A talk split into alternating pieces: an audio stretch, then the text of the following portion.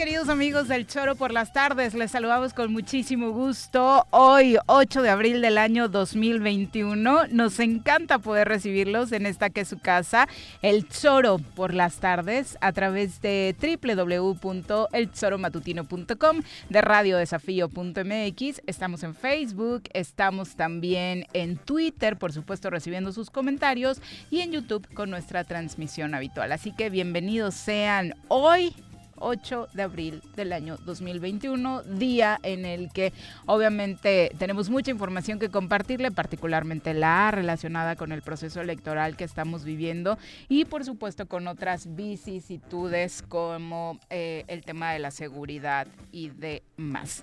Eh, vamos a saludar, si le parece, a quien hoy nos acompañará en comentarios.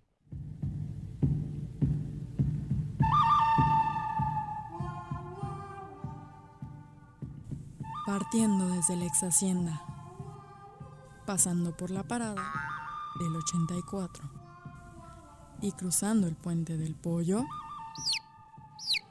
llega Carlos Caltenco a la cabina del choro matutino. Mi querido Carlos, ¿cómo te va? Muy buenas tardes. Buenas tardes, Viri, aquí. Bienvenido. Gracias. Gracias, este, ya empiezan los calores. Ya, fuerte, ya ya nuestro querido Temisco un poquito más, ¿no? Más, ¿no? Han sido unos días muy, muy intensos en cuanto al calor. Exactamente, la verdad ha estado bastante complicado y más con el arranque del proceso electoral, Carlos. Obviamente a todos nuestros eh, colaboradores les hemos estado pidiendo por ahí su opinión sobre este arranque de la campaña a nivel federal. Entonces, eh, ¿a ti qué te ha parecido? Este, pues de entrada, posicionamiento de nuestros candidatos a diputados federales. Fíjate que este, pues y obviamente a nivel personal, ¿cómo lo estás viviendo? Porque tú tenías la intención de, participar, de, competir, ¿no? En la recta final iba prácticamente solo, este, eh, y al final el partido decide, se decide por la compañera Brenda, la estamos apoyando. Eh, es muy sintomático que todos los candidatos empezaron en Acatlipa, Temisco. Este, Temisco es el municipio más importante y creo que va a ser una competencia eh, muy, muy fuerte, muy reñida. Creo, veo tres contendientes fuertes. es, eh, por supuesto, nuestra candidata Brenda, claro. Amado y Enrique. Ok va a ser una competencia muy fuerte en ese distrito en particular, mi querido Carlos, con todas las vicisitudes que eh, se presentan en este proceso. Ya sabemos el tema de los topes de campaña, que será importante hoy más que nunca fiscalizarlos con la presencia de todo tantos eh, partidos. Eh, a nivel federal obviamente hay una reducción porque solo participan los que tienen el registro nacional. La otra, en ese distrito en particular, tú y yo lo habitamos, el tema de la seguridad fundamental. Eh, mm. Son varios temas. hay unos que son muy visibles porque se sufren todos los días. El tema de la seguridad, pero está el tema del agua. Es el municipio más rico en agua y, no se está haciendo nada por conservarlo. Y es el principal el municipio, dije, el principal distrito, más rico en agua y también es el distrito más importante en cuanto a la producción agropecuaria. Entonces, este, son desafíos muy grandes para para quienes aspiran a estar en el Congreso de la Unión porque creo que están obligados a, mirar a su distrito, ¿no? definitivamente. Y esta situación, por supuesto, hace que la ciudadanía, en medio de una pandemia, pues esté analizando si participa o no en este proceso electoral, si participa o no a través de, su voto, ¿no? Eh, la medición que tenía antes del inicio de este proceso electoral el INE era de siendo optimistas, 40% de participación, por ahí incluso ese 40 alcanzarlo se ve difícil, siendo además elecciones intermedias, ¿no? De hecho, lo estamos viendo desde ahora que se está haciendo público el tema de la insaculación, de quienes quedarán y participarán como eh, promotores de, casillas y, y vigilantes de las mismas, pues muy, muy poca participación. La mayoría de los que salieron insaculados cuando se les visitó dijeron, no quiero ir por miedo a un contagio. Ese fue el pretexto y, obviamente muy aceptable por parte de todos, ¿no? Sí, y creo que los partidos también tienen que ser muy responsables y los candidatos. El INE y el INPEPAC están estableciendo medidas además que, que tienen que ver con la prevención del, de, que las reuniones y las actividades políticas sean focos de contagio. y, bueno, ya hemos visto por parte de algunos actores políticos que eso les viene valiendo sombrilla. Creo que tiene que haber responsabilidad. el, primer ojo tiene que estar allí, en el cuidado de la gente. Definitivamente, e, y está tomando el INE esas medidas. Más adelante vamos a tener una entrevista precisamente de todo lo que se está analizando para poder contrarrestar como parte de los mecanismos que se van a poner el día de la elección para evitar contagios y demás, que va a ser un punto importante para que la ciudadanía elija salir, porque no sabemos el 6 de junio en qué color de semáforo estaremos ni cómo esté en ese momento el tema de los contagios, ¿no? Así es. es va, a ser, va a ser un punto, por supuesto, importantísimo para que la gente acepte la invitación a participar en esta decisión tan importante en las elecciones más grandes de la historia. Así es. Oye, pero nos decías entonces, entrando al tema particular de Morena, ¿quedaron limadas las asperezas después del proceso interno que, vivieron? Bueno, tú conoces cuál es mi posición. Yo siempre me pronuncié por, por el manejo institucional de todos los militantes, es decir, atender las decisiones de nuestro partido de forma disciplinada y también por cerrar filas en un, en un proceso de unidad. Eh, de hecho, esa es la consigna de nuestro partido ahorita, unidad y movilización. Entonces, creo que creo que en esta definición de los candidatos en los cinco distritos federales tenemos que este, asumir y, trabajar para que nuestros candidatos sean los triunfadores. ¿Y al nivel interno crees que la mayoría ha entendido eso? Eh, yo espero que sí. yo, yo por lo menos en el cuarto distrito veo que la mayoría está cerrando filas, este, eh, porque también está alineado con el proceso que arranca al, 10 días aproximadamente. Entonces, este, si no lo hacemos, nos estamos dando un balazo en el pie. Y, obviamente esta situación hace que el resto de la gente en Morena se pregunte si realmente, me refiero a la militancia, si realmente los de arriba están todos coincidiendo en, en esa ideología que viene marcada desde el nivel nacional con Andrés Manuel López Obrador, porque eh, hay una coalición en el entendido de que no todos necesariamente pues tienen esta coincidencia, ¿no? Dice el presidente y dice muy adecuadamente, no se termina de nacer lo nuevo y cuando todavía está pataleando lo viejo. Este, ¿qué quiere decir? Pues este que, que todavía, todavía desgraciadamente tenemos muchas prácticas que generan división, que generan confrontación. Tenemos que erradicarlas al interior de Morena. Esta es una batalla, yo creo que es la madre de todas las batallas porque va a depender que la 4T se, se instale en, este, profundamente en las instituciones en el país o que entremos en un proceso de regresión rumbo al 2024. Entonces nosotros estamos peleando por ganar eh, la mayoría calificada en los 300 distritos federales del país. Te veo muy tranquilo. La verdad es que yo esperaba que a estas alturas del partido pues estuviera como más obvio el manoteo al interior de, de Morena, Carlos, siendo sincero. No, o sea, y mucha gente lo, lo podría haber estado esperando así, porque obviamente pues resultaron eh, pues no todos favorecidos con, con, esta candidatura, con esta posibilidad de competir, ¿no? Eh, yo creo que fue algo que, que tiró muchos perjuicios. O sea, eh, se comentaba mucho que que iba a haber candidatos indeseables, etcétera, etcétera, etcétera, ¿no? por ejemplo, Temisco jamás nos imaginábamos que, que Juanita fuera a encabezar la fórmula. Eh, no, ya le ponían la corona de la candidatura a otro. Ajá. Eh, lo bueno es que se logró la unidad con ese otro y van caminando juntos pues muy bien. Pues va en la fórmula, ¿no? No, este, creo que el arranque de campaña va a demostrar que hay una unidad muy fuerte porque tú bien sabes que ahorita eh, los candidatos no pueden, eh, locales no pueden hacer campaña ni esas cosas, pero hubo un buen ánimo cuando se armó la fórmula y, están caminando juntos en toda la fase de preparación de la campaña. Eh, eso, por ejemplo, es algo que no se esperaban, ¿verdad? Y el tema del distrito cuarto, este, igual, a mí me da mucho gusto que nuestro equipo de trabajo haya, esté acompañando a Brenda en varias de las, de las reuniones una vez que ya la campaña empezó. Entonces, este, creo que creo que eso demuestra ya un grado de madurez más, más eh, superior adentro de Morena que se tiene que mantener.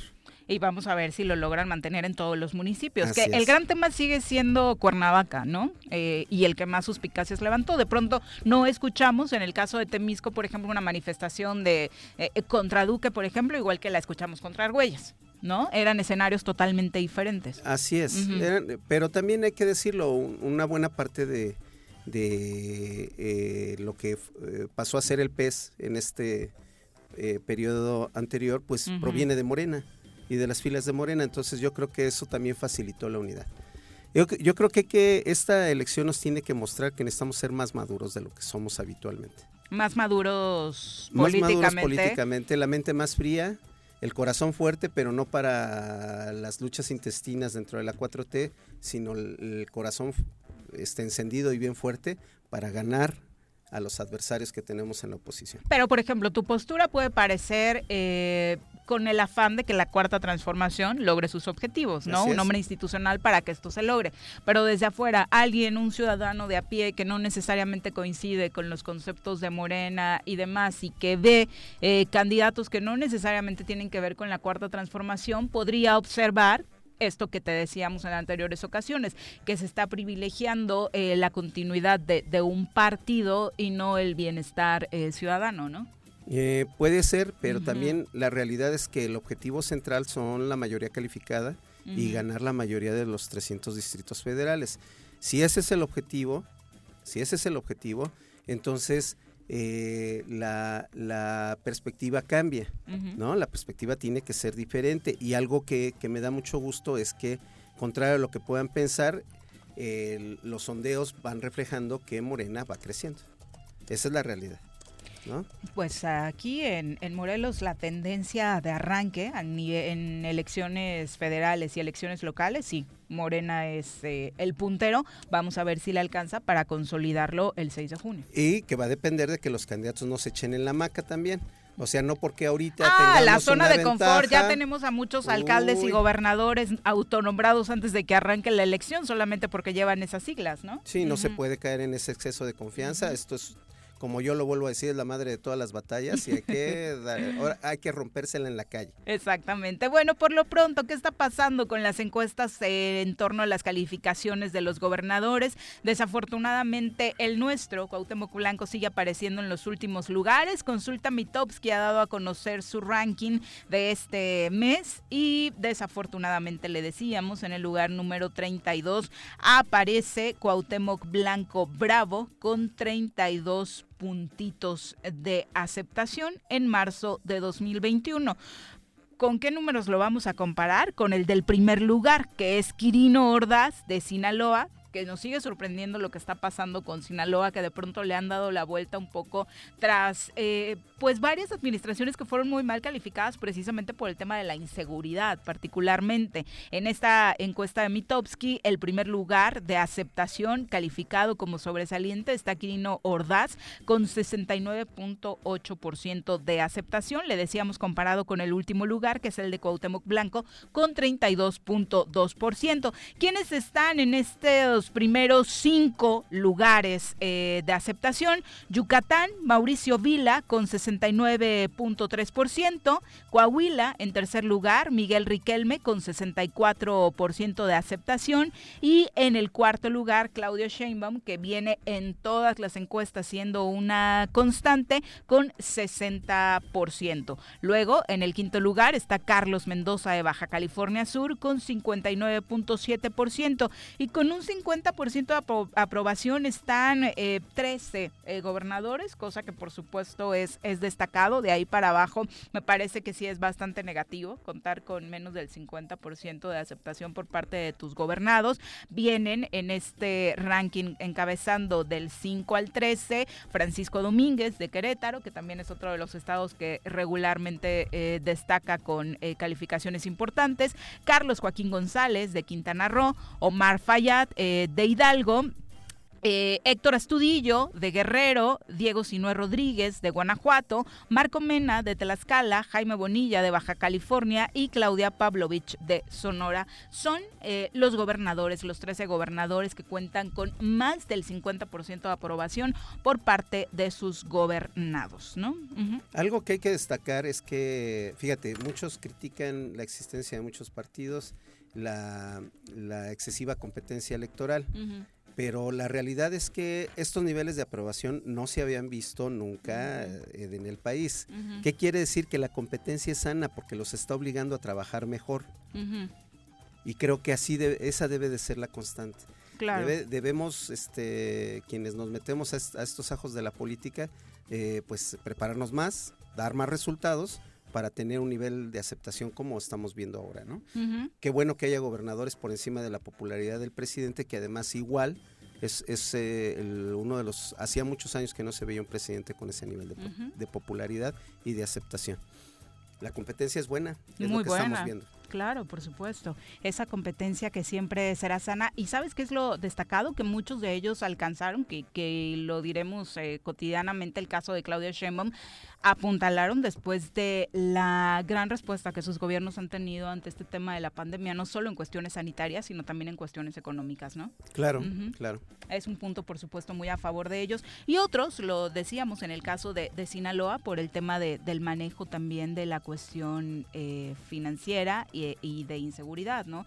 Que era, pues, Sinaloa uno de los estados más, más lastimados en este sentido. Claro. Y bueno, en Morelos ni una cosa ni la otra, porque desafortunadamente de este punto de aceptación que ha mantenido el gobernador, pues hasta eso ha sido constante en esta encuesta de consulta Mitowski desde el inicio de su administración prácticamente la ha mantenido, de hecho eh, pues al inicio arrancó de media tabla para abajo, pero fue en marzo del año pasado cuando empezó con este récord de aparecer en los últimos lugares. Desde marzo de 2020 hasta ahora este ranking de marzo 2021, pues hemos visto cómo aparece en último lugar, no solamente con Consulta Mitowski, sino también eh, pues en el resto de las de las encuestas, ¿no? Eh, eh, diríamos en el argot futbolístico, es sotanero. Es sotanero y así lo ha sido. Lleva un año, ya hubiera descendido, por supuesto, porque no, no ha parado en ningún sentido de eh, presentar un cambio, ¿no? En su administración. Ya estaría en segunda división. Exacto. Y hablando de López Obrador, ayer fue curioso cómo se habló tanto de este discurso que ha sido emblemático en su vida, que es el, el gran discurso de su carrera política, que fue el que dio ante el Congreso de la Unión por el tema de, del desafuero, ¿no? Eh, hoy él mismo a través de sus redes sociales lo recordaba y hacía remembranza de ese momento que fue parteaguas en su vida política y que parecía que en aquel entonces lo catapultaba para que en las siguientes elecciones fuera el presidente del país. Y mira, lo logró hasta dos elecciones después. La tercera es la vencida, ¿no? Sí, este, creo que creo que fue emblemático por, por un cuestionamiento válido a las instituciones, a instituciones que, estaban siendo utilizadas con uso faccioso eh, para cargar eh, la elección presidencial hacia, hacia quien finalmente después, este, eh, de manera ilegítima, se ungió como presidente de la, de la, República. de la República. claro, por supuesto. Es, es un tema bastante complicado, pero bueno, es la una con 25 de la tarde. Les agradecemos a todos que nos acompañan a través de las redes sociales con sus comentarios. Ya les estaremos eh, dando lectura y obviamente eh, su participación es muy importante para nosotros. Recuerde que puede hacerlo a través de Facebook, a través de Twitter, en YouTube también están habilitados los comentarios. Y vamos a nuestra primera pausa, regresamos con más.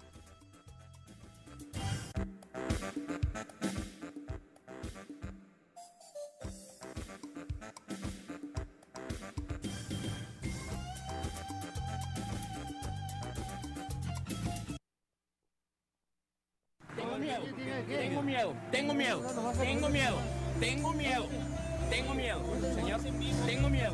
No te asustes, quédate en casa y escucha. En el Colegio Cuernavaca estamos contigo. Por eso mantenemos nuestras colegiaturas para el 2021-2022, ofreciendo un modelo híbrido con la mejor formación en todo momento. Aprovecha durante abril un 30% de descuento en tu inscripción. colegiocuernavaca.edu.mx. Tu camino al éxito. El gobierno de Jutepec informa a los contribuyentes que en el mes de abril se aplicará un 60% de descuento en el rubro de recargos correspondientes al impuesto predial. Más información al número de teléfono 777-404-3581, extensión 306 o al correo electrónico predialjutepec.gmail.com. Cafetería, tienda y restaurante Punto Sano Contamos con comida vegana y vegetariana, porque nos preocupamos por tu salud.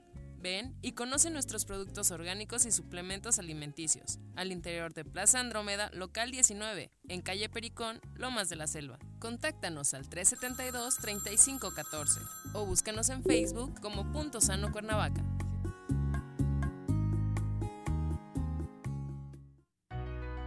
En Morelos las y los diputados trabajan por leyes con justicia social y de beneficio para todos.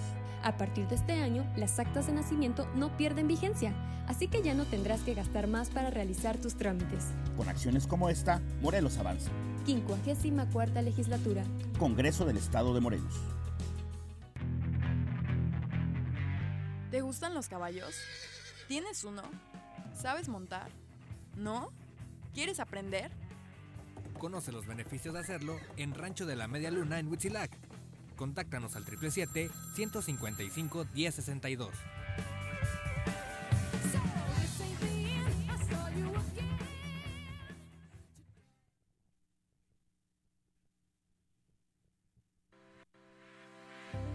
Participación es fundamental para impedir una tercera ola de contagios por COVID-19 en Jutepec. El gobierno con rostro humano te invita a no relajar las medidas preventivas y de sana distancia. Continúa privilegiando el uso de cubrebocas. Lava tus manos con agua y jabón de forma frecuente. Más información sobre cómo prevenir la transmisión del coronavirus en el número de teléfono 777-309-1609.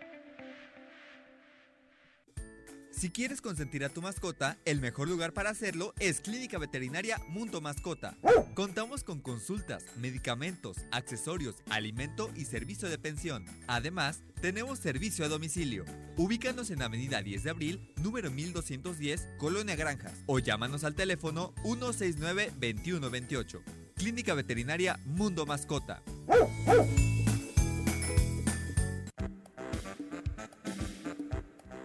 ¿Quieres interactuar con nosotros? Búscanos en nuestras redes sociales como El Choro Matutino.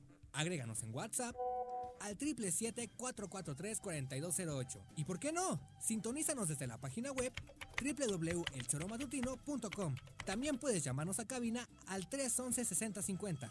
De lunes a viernes, de 1 a 3 de la tarde por Radio Desafío. Somos la mejor revista informativa del país. Somos... El Choro Matutino. ¿Se va a hacer o no se va a hacer la carnita asada? No, no se va a hacer ninguna carnita asada. Mejor quédate en casa y escucha.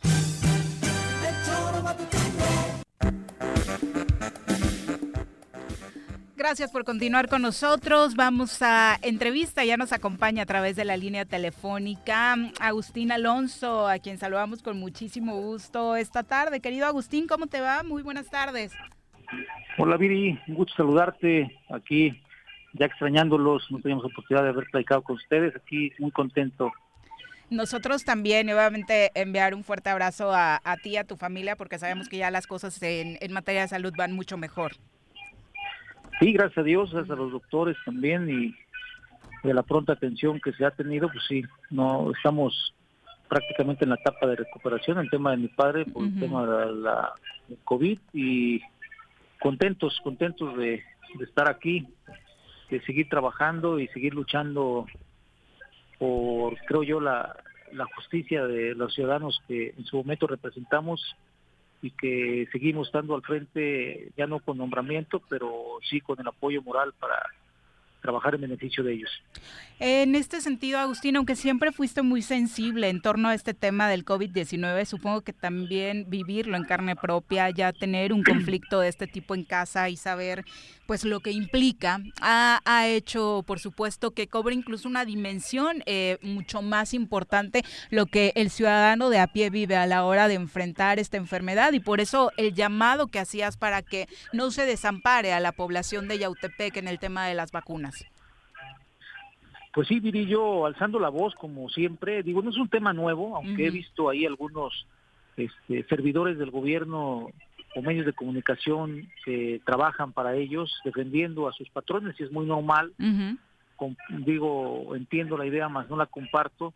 Pero bueno, no, no es un tema que es ver muy en claro, y se lo digo a las, a las autoridades de salud, porque ayer en una reunión que se tuvo con el Cabildo, lo primero que argumentaron era que por qué yo hacía política de este tema, que por qué yo alzaba la voz, este, que quería reflectores políticos. Híjole, la verdad no los necesito. He trabajado toda mi vida en este, en este oficio tan noble que es ayudar a la gente, la política, como para venirme a aprovechar de un tema. Estoy alzando la voz por, creo yo que necesitamos eh, el tema de atención hacia los adultos mayores principalmente que están siendo este, afectados por la no aplicación de la vacuna. Se me hace muy raro, pero mucho, muy raro que en el tema Yautepec, estando justo en medio, y vamos a hablar este, arropado o bueno, rodeado de Jutepec, de Tepoztlán, de Tlayacapan, de Tetlaucan, de Cuautla, eh, de Tlalzapán, que, que ya se hayan puesto las vacunas y nosotros simplemente nos hayan hecho o no hemos entrado en el tema de la organización en su calendario, ¿no? Es un tema ahí que para mí, digo, pueden darme las explicaciones que ellos quieran, ¿no? Pueden decir y echarse la bolita que es problema de uno y que es de otro, que es la federación, otros que es el Estado, este otro tema que va en un tema de organización o que tema eh, de orden alfabético, vaya, ninguno de los argumentos justifica lo que hoy estamos viendo en Yautepec. A diario, a mí, a mí, a todos los servidores públicos que aquí somos de pie tierra, que estamos con la gente directamente, este, pues nos, nos, nos, este, no nos reclaman, nos piden, nos imploran que pronto llegue la, la vacuna, ¿no? Eh, y no, no hay nada, no hay nada, hay, hay municipios que yo aplaudo y qué bueno, a los adultos mayores de esos municipios que ya van con su con su segunda vacuna, ¿no? Su, su, este, su refuerzo de la vacuna, qué bueno, ¿eh? Qué bueno. Pero lo que yo no puedo conseguir después de un mes ¿por qué no llegan al municipio que dicho por ellos tiene en cuarto lugar o tercer lugar con mayor mortalidad aquí en Yautepec, un municipio que no es de los pequeños, que es uno de los municipios eh, más grandes del estado de Morelos, de los cuatro más grandes o cinco más grandes, ¿por qué no llegar esa vacuna que no me beneficia en lo particular a mí, sino a mucha gente que yo representé y por qué no sigo representando en el dolor y en el, en el, en el, grito de desesperación de que simplemente quieren aplicarse la vacuna, ¿no? Es un tema que, repito, no lo hago ahorita. En su momento, cuando fui ayudante municipal, me manifesté cuando tuve, creo yo, derecho de hacerlo contra el presidente municipal de entonces de Yautepec. Como el presidente municipal, en la primera gestión me manifesté en contra de Graco Ramírez, en contra de Alberto Capela, cuando hubo injusticias. En este momento me manifiesto con Cuauhtémoc Blanco, gobernador del Estado, porque creo yo que también hay injusticias. Es un tema que en mi formación política y a mi estilo y en mi vida política así lo he tomado, de alzar la voz cuando las cosas no están bien, no soy un no soy un presidente agachón, no soy un presidente que se oculte ni que se esconda, soy un presidente que o expresidente ahorita que alza la voz por su pueblo, ¿no? Digo y lo digo porque el, leer algunas notitas ahí de estas personas que trabajan para el gobierno, pues de estar defendiendo lo indefendible se me hace una estupidez, ¿no? Pero en fin, cada quien hace política distinta, yo la hago pegado a la necesidad de la gente, tratando de poder encontrar las soluciones a esta necesidad tan difícil que es la vacuna. Todo mundo tenemos un familiar infectado, el caso mío, mi padre, eh, tenemos familiares que también han fallecido, amigos, vecinos que han pasado por momentos muy difíciles. Yautepec ha comprado como único municipio concentradores para la respiración, están a punto de comprar también tanques de oxígeno, están ayudando a mucha gente, digo,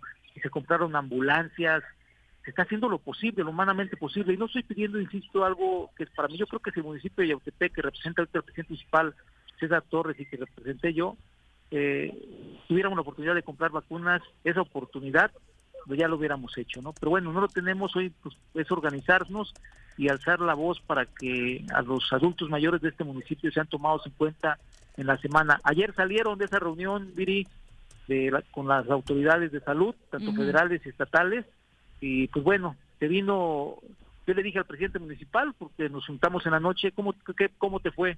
Los presidentes este, no nos dieron fecha, nos dijeron que no pasaba del viernes, y bueno, pues te fuiste, te veniste igual que te fuiste, ¿no? Ya debieron de decirnos una fecha, ¿no? Una fecha para decirle a la gente, para comunicarle a la gente, una fecha de cuándo se va a aplicar la vacuna en el municipio de Yautepec, porque es lo que nos preguntan a diario, a todas horas y todos los días los ciudadanos de este municipio. Así de que seguimos levantando la voz, que nos digan el día, que no solamente digan en este mes, porque esas, esas promesas ya las he escuchado eh, muchas veces yo, ¿no? Y no queremos saber eh, el mes, sino el día, hora y lugar para que nuestra gente la podamos transmitir ese mensaje y esté más tranquila. Finalmente, eh, contarle al público un poco cómo se da todo esto, porque muchos pueden creer de, ah, tal vez Agustín se lo está inventando por temas políticos. obviamente tú conoces perfectamente cómo se ha dado la logística de la vacunación con otros municipios y sí hay una predilección hacia algunos y hay una negativa para que avance en otros. No es algo que te está sacando de la manga ni una teoría que te acabas de inventar.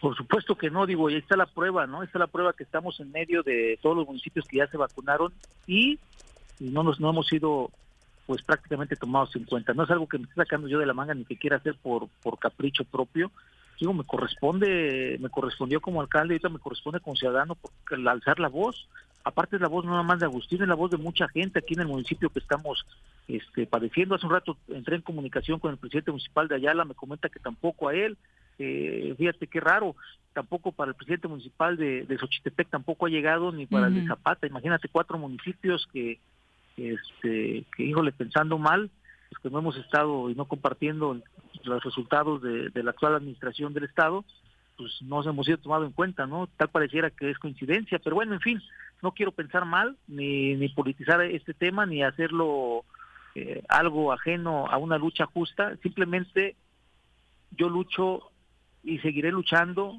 con quien sea y contra quien sea, o tratar de ayudarle a la gente que represento voy a decirlo así porque soy presidente municipal con licencia. Oye, finalmente cuéntanos eh, cómo, se va a dar, o sea, has tenido acercamientos para que finalmente, porque el objetivo es ese, que las vacunas lleguen al municipio de Yautepec, eh, porque, y tenemos muchos comentarios ahora mismo de, ¿y si nos va a llegar, no nos va a llegar, a dónde tenemos que ir, hasta cuándo? Ya en muchos municipios está aplicándose la segunda dosis.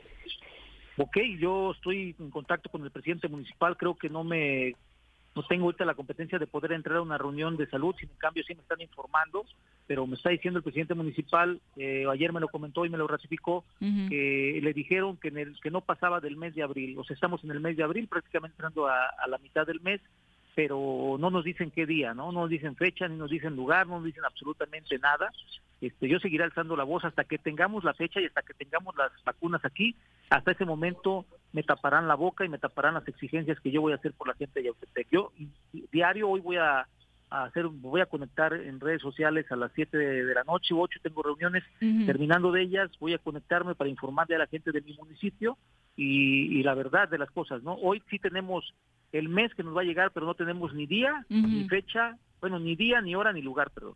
De todas formas, ya eras un nombre incómodo dentro de los nombres que han sonado en búsqueda de un lugar en el Congreso del Estado. ¿Esto crees que empeore la situación en torno al tonito que manejan en redes sociales estas cuentas que dices tratando de denostarte o que incluso pase a otros términos ahora en campaña?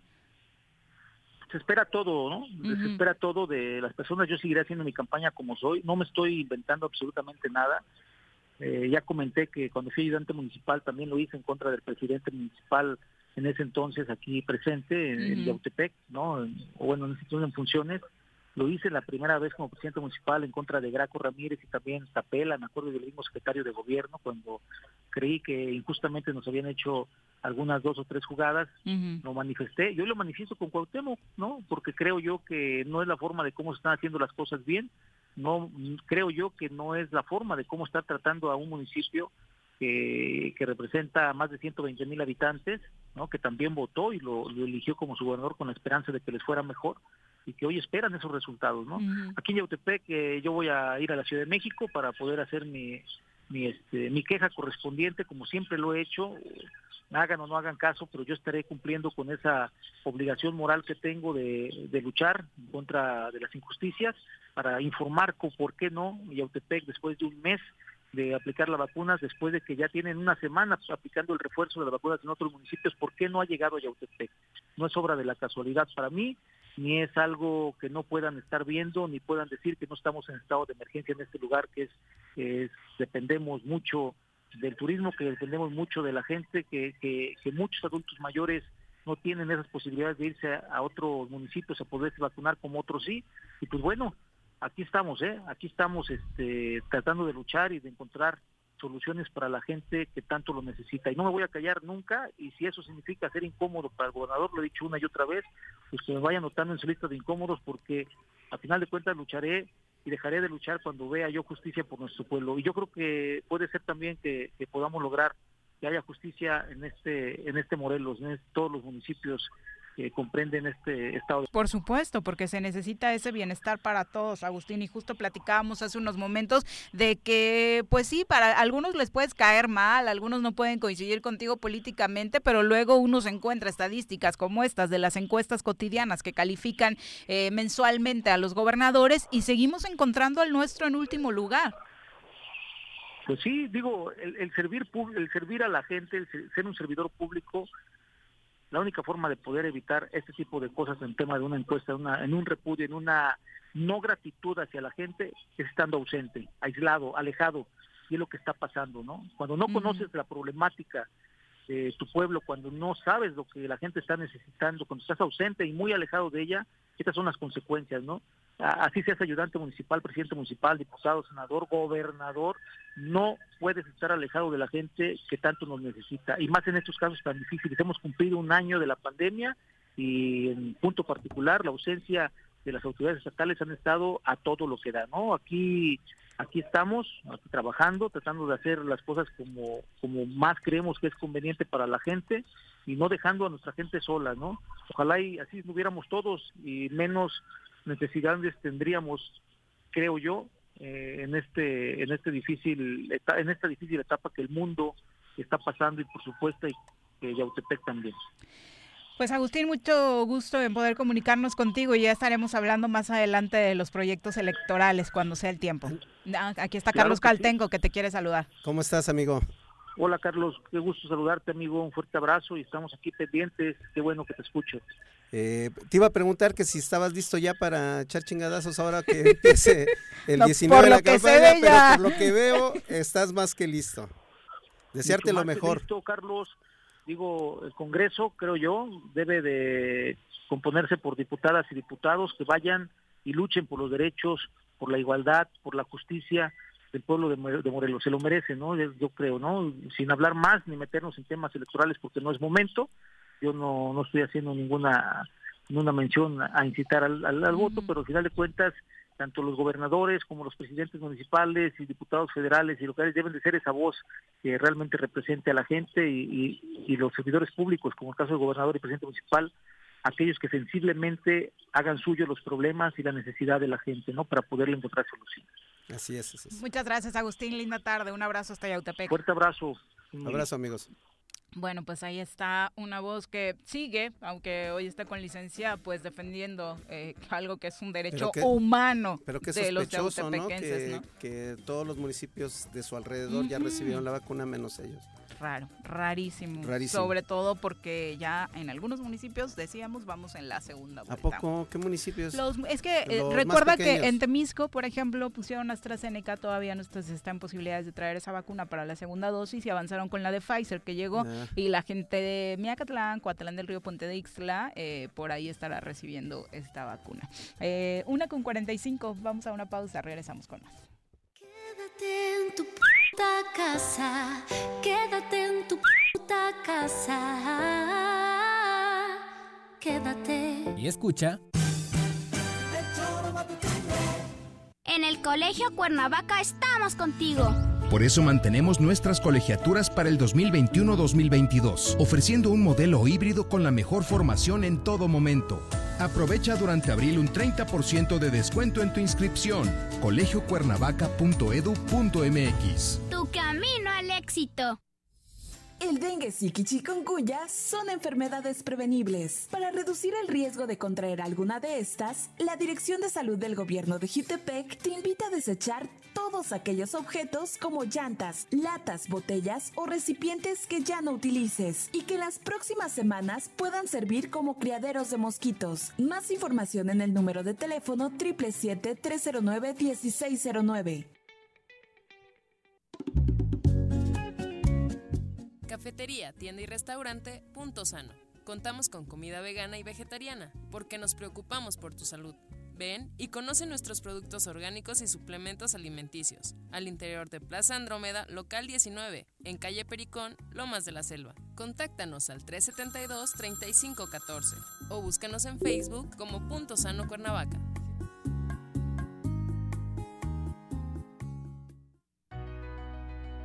En Morelos las y los diputados están cumpliéndole a la ciudadanía. Aplicamos políticas de austeridad y racionalidad del gasto y ya logramos saldar la deuda de 82 millones de pesos que nos heredó la legislatura anterior. Con acciones responsables, Morelos avanza. 54 legislatura. Congreso del Estado de Morelos. ¿Te gustan los caballos? ¿Tienes uno? ¿Sabes montar? ¿No? ¿Quieres aprender? Conoce los beneficios de hacerlo en Rancho de la Media Luna en Huitzilac. Contáctanos al 777-155-1062.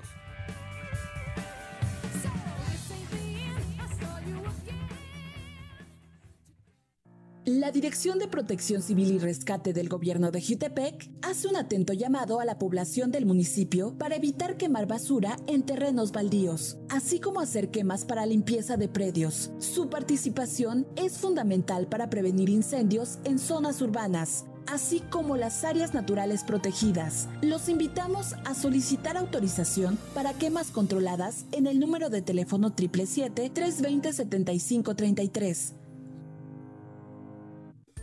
Si quieres consentir a tu mascota, el mejor lugar para hacerlo es Clínica Veterinaria Mundo Mascota. Contamos con consultas, medicamentos, accesorios, alimento y servicio de pensión. Además, tenemos servicio a domicilio. Ubícanos en Avenida 10 de Abril, número 1210, Colonia Granjas, o llámanos al teléfono 169-2128. Clínica Veterinaria Mundo Mascota.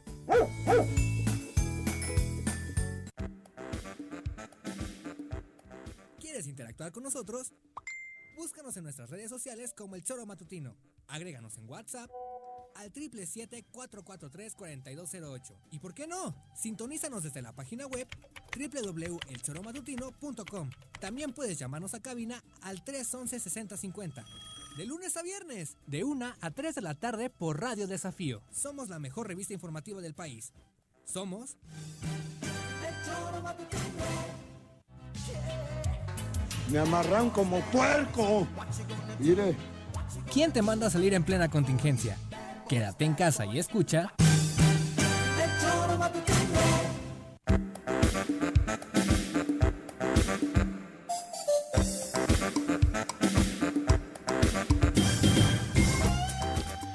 El tema de inseguridad. Esta mañana fue localizado el cadáver de un hombre entre los límites de Tlaltizapán y Emiliano Zapata. Los primeros reportes señalan que la víctima estaba atada de manos y pies y tenía como vestimenta pantalón azul y camisa a cuadros del mismo color.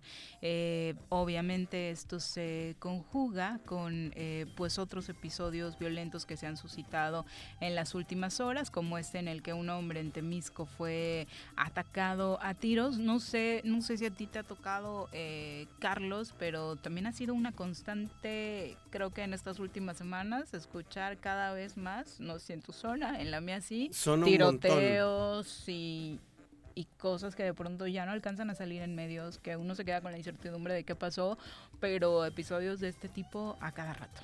¿no? Fíjate que, como bien señalabas al principio del programa, una de las cosas que estamos recuperando en estos recorridos que estamos haciendo con Brenda este es el tema de la inseguridad. No sé qué le pasa a la movilidad de la policía de Temisco, no sé si, si este, tienen mermada su fuerza de tarea, pero el caso es que la queja es que hay un incremento desmedido de la delincuencia Ujú. común, de asaltos a transeúntes, de robos a casa habitación, de asaltos automovilistas, y como tú dices, ahora vuelven a escucharse antes porque eran pues, la gente del campo, ¿no? Ajá. Eran los que hacían eso Y normalmente. ni miedo te daba en algún momento, recuerdas, un poquito de chiquito y demás, porque eran esos episodios relacionados con Una fiesta, Fiestas algo y la fiesta patronal, cosas así, pero ahora no sabes si es la fiesta patronal o si ya desafortunadamente alguien, ¿no? le quitaron la vida a una persona. En este caso, la noche de este miércoles, un hombre fue atacado a balazos en Temisco.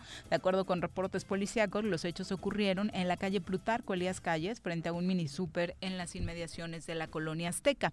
Los tres agresores huyeron del lugar a bordo de un vehículo Volkswagen Jetta de color rojo. La víctima fue trasladada de emergencia a un hospital de la zona en un vehículo particular. A pesar del operativo implementado por elementos de la policía Morelos, eh, los sicarios no fueron ni ubicados ni detenidos, cosa que por supuesto creo que todos los la constante también, ¿no? los comunicados de seguridad eh, se firman así. así. ¿no? Que desafortunadamente pues no no fueron encontrados los responsables de este tema. Comentarios eh, de nuestro público esta tarde. Muchas gracias por acompañarnos. Silvia Aguilar, un abrazo. Yuel JT también. Vero García. Sí, le vamos a dedicar tiempo al análisis de esta iniciativa que los promotores culturales del estado de Morelos llevan trabajando desde hace un buen rato para que se haga oficial la ley de cultura para el estado de Morelos. Eh, es eh, la verdad un largo tramo de tiempo el que ha transcurrido para tenerla muy bien cuadrada, que sea muy meticulosa y obviamente integrando las propuestas de todos los creadores culturales del estado sin distingo de actividad e incluso de rango eh, económico, ¿no? Porque a veces la cultura también a la hora de plantear eh, propuestas legislativas se vuelve muy elitista, Carlos. Y en, en este caso, Cultura 33 ha, ha incluido prácticamente todas las voces, ¿no? Que, son muchas en el un estado de abrazo muy Morelos. fuerte porque creo que ese grupo se ha logrado mantener por varios años. Este, O por promoviendo- sexenios, ¿no? Sí, Sí, por sí, sí. sexenios. Y dependiendo siempre el tema de, de darle el trato digno que se merecen todos los creadores culturales. Hay una especie como de clasismo también en este rubro. Sin duda. Y, y- y hay un, un, este, una segregación de, de aquellos creadores culturales que, fabrican cosas que no son los grandes este, esculturas o que no son los grandes murales, pero que no por eso dejan de tener importancia y validez. Exactamente, Vicky Jarquín, saludos, Charlie Peñalosa, Toño Jaramillo, te manda muchos saludos, creo que es paisano, ¿no? Sí, sí, Eh, sí. Iván Vilar dice, a mí lo que me cuesta trabajo creer es que de verdad nuestro gobernador precioso, nuestro gober precioso tenga 32% de aceptación. ¿Hay muchos parientes suyos donde se hizo la encuesta o qué pasó con esto que lanza Mitowski? Me parece que Mitowski tiene fama de alinearse con los gobiernos. Eso sí, me parece que Claudia Sheinbaum por su parte se lo ha ganado.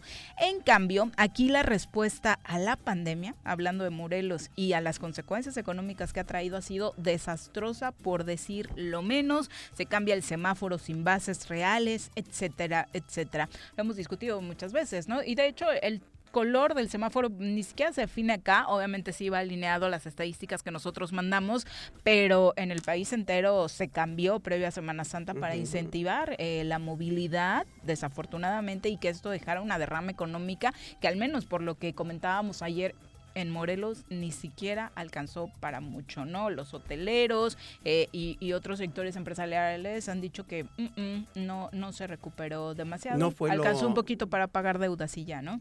Este, creo que, creo que este veremos lo acertado o no de esta decisión mala, bueno, desde mi punto de vista y lo platicamos, que si mal no recuerdo la última vez porque fue previo a, a que se estableciera este los lineamientos para la semana mayor. Eh, lo, lo vamos a ver en dos semanas. Si se acelera nuevamente la tasa de contagios, pues va, va a mostrar que fue un verdadero error haber movido el semáforo. Esperemos que no, ojalá y no. Bueno, eh, Gonzalo Martínez, también un abrazo para ti. Ivonne Barrera dice, desafortunadamente el señor Agustín tiene razón. Algunas personas aún no reciben ni la primera dosis y la falta de información en tiempo y forma de los lugares de aplicación sigue siendo una vergüenza, eh, porque somos el Estado, desde mi punto de vista, donde más desorganización se ha visto en torno a la aplicación de la vacuna. Pues me atrevería a decir que estarías en lo correcto, porque de hecho a nivel nacional varios episodios negativos se han eh, pues dejado ver desde el estado de Morelos con el tema de la organización y la elección de algunos puntos donde fue aplicada la vacuna, ¿no? No solamente, bueno, el tema de la vacunación, ojalá y Ujú. se pueda avanzar eh, más aceleradamente. Creo que eso va a contribuir a disminuir la velocidad de, transmisión, pero eh, la realidad es que teniendo una colindancia tan cercana a la Ciudad de México, que es la entidad de la República que más contagios ha presentado, debieron tomarse desde el principio del problema, me refiero hace un año, este, otras medidas muy diferentes de las que se han estado tomando.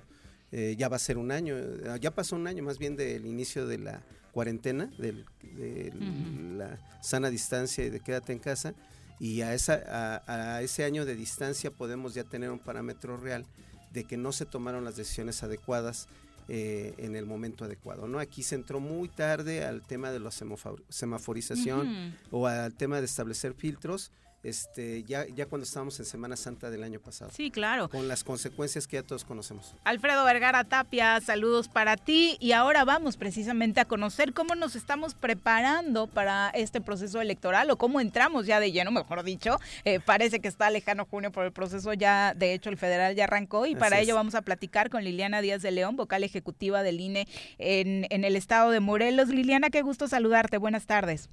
Hola, muy buenas tardes. Viri, eh, Carlos por acá. ¿Mande? Carlos también está por acá. Carlos, muchas gracias. saludos al auditorio. Oye, pues ya arrancamos el proceso electoral como tal. Cuéntanos sobre el registro de candidatos. ¿Cumplieron todos? ¿A cuántos bajó el INE? Danos detallitos. Claro que sí. Pues el pasado 3 de abril se registraron los candidatos por parte de los consejos distritales del INE, únicamente por lo que respecta a redes sociales progresistas y a Fuerza por México, porque fueron los únicos partidos que presentaron de manera directa sus solicitudes. Eh, en estos registros a la única candidatura que no se le otorgó el registro fue en el Distrito 2 con cabecera en Jutepec a eh, una candidatura por redes sociales progresistas al propietario porque es una de las personas que fue sancionada por el Consejo General. Por la tarde, el Consejo General sesionó precisamente para aprobar el resto de las candidaturas que fueron presentadas por partidos políticos y coaliciones de manera directa en el Consejo General y eh, pues les puedo decir que en el Distrito 1 de Cuernavaca se registraron un total de 10 fórmulas. De estas, tres se encuentran integradas por hombres y siete por mujeres.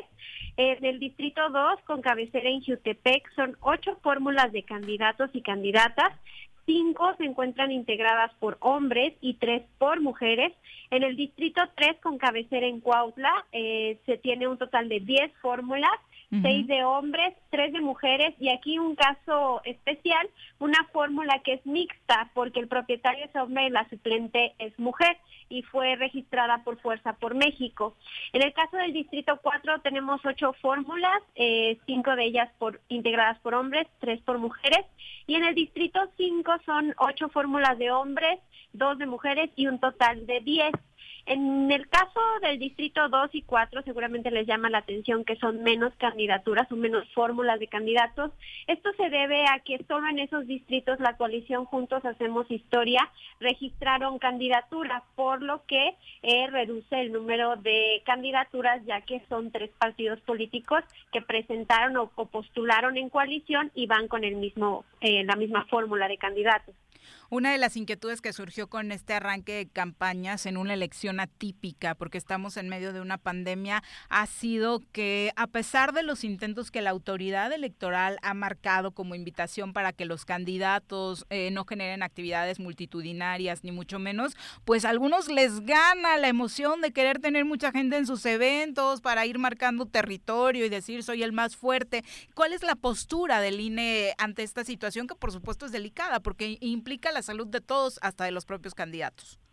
Así es, bueno, en el caso del Instituto Nacional Electoral, eh, el cuidado de la salud de todas y todos es sumamente importante para, para el INE, tan es así que se han tomado muchas medidas a lo largo de este año. Eh, que hemos tomado precisamente para cuidar la salud no solo de la gente que trabaja en nuestras oficinas, sino de ciudadanas y ciudadanos que de manera constante eh, pues se ven vinculadas a nuestras actividades.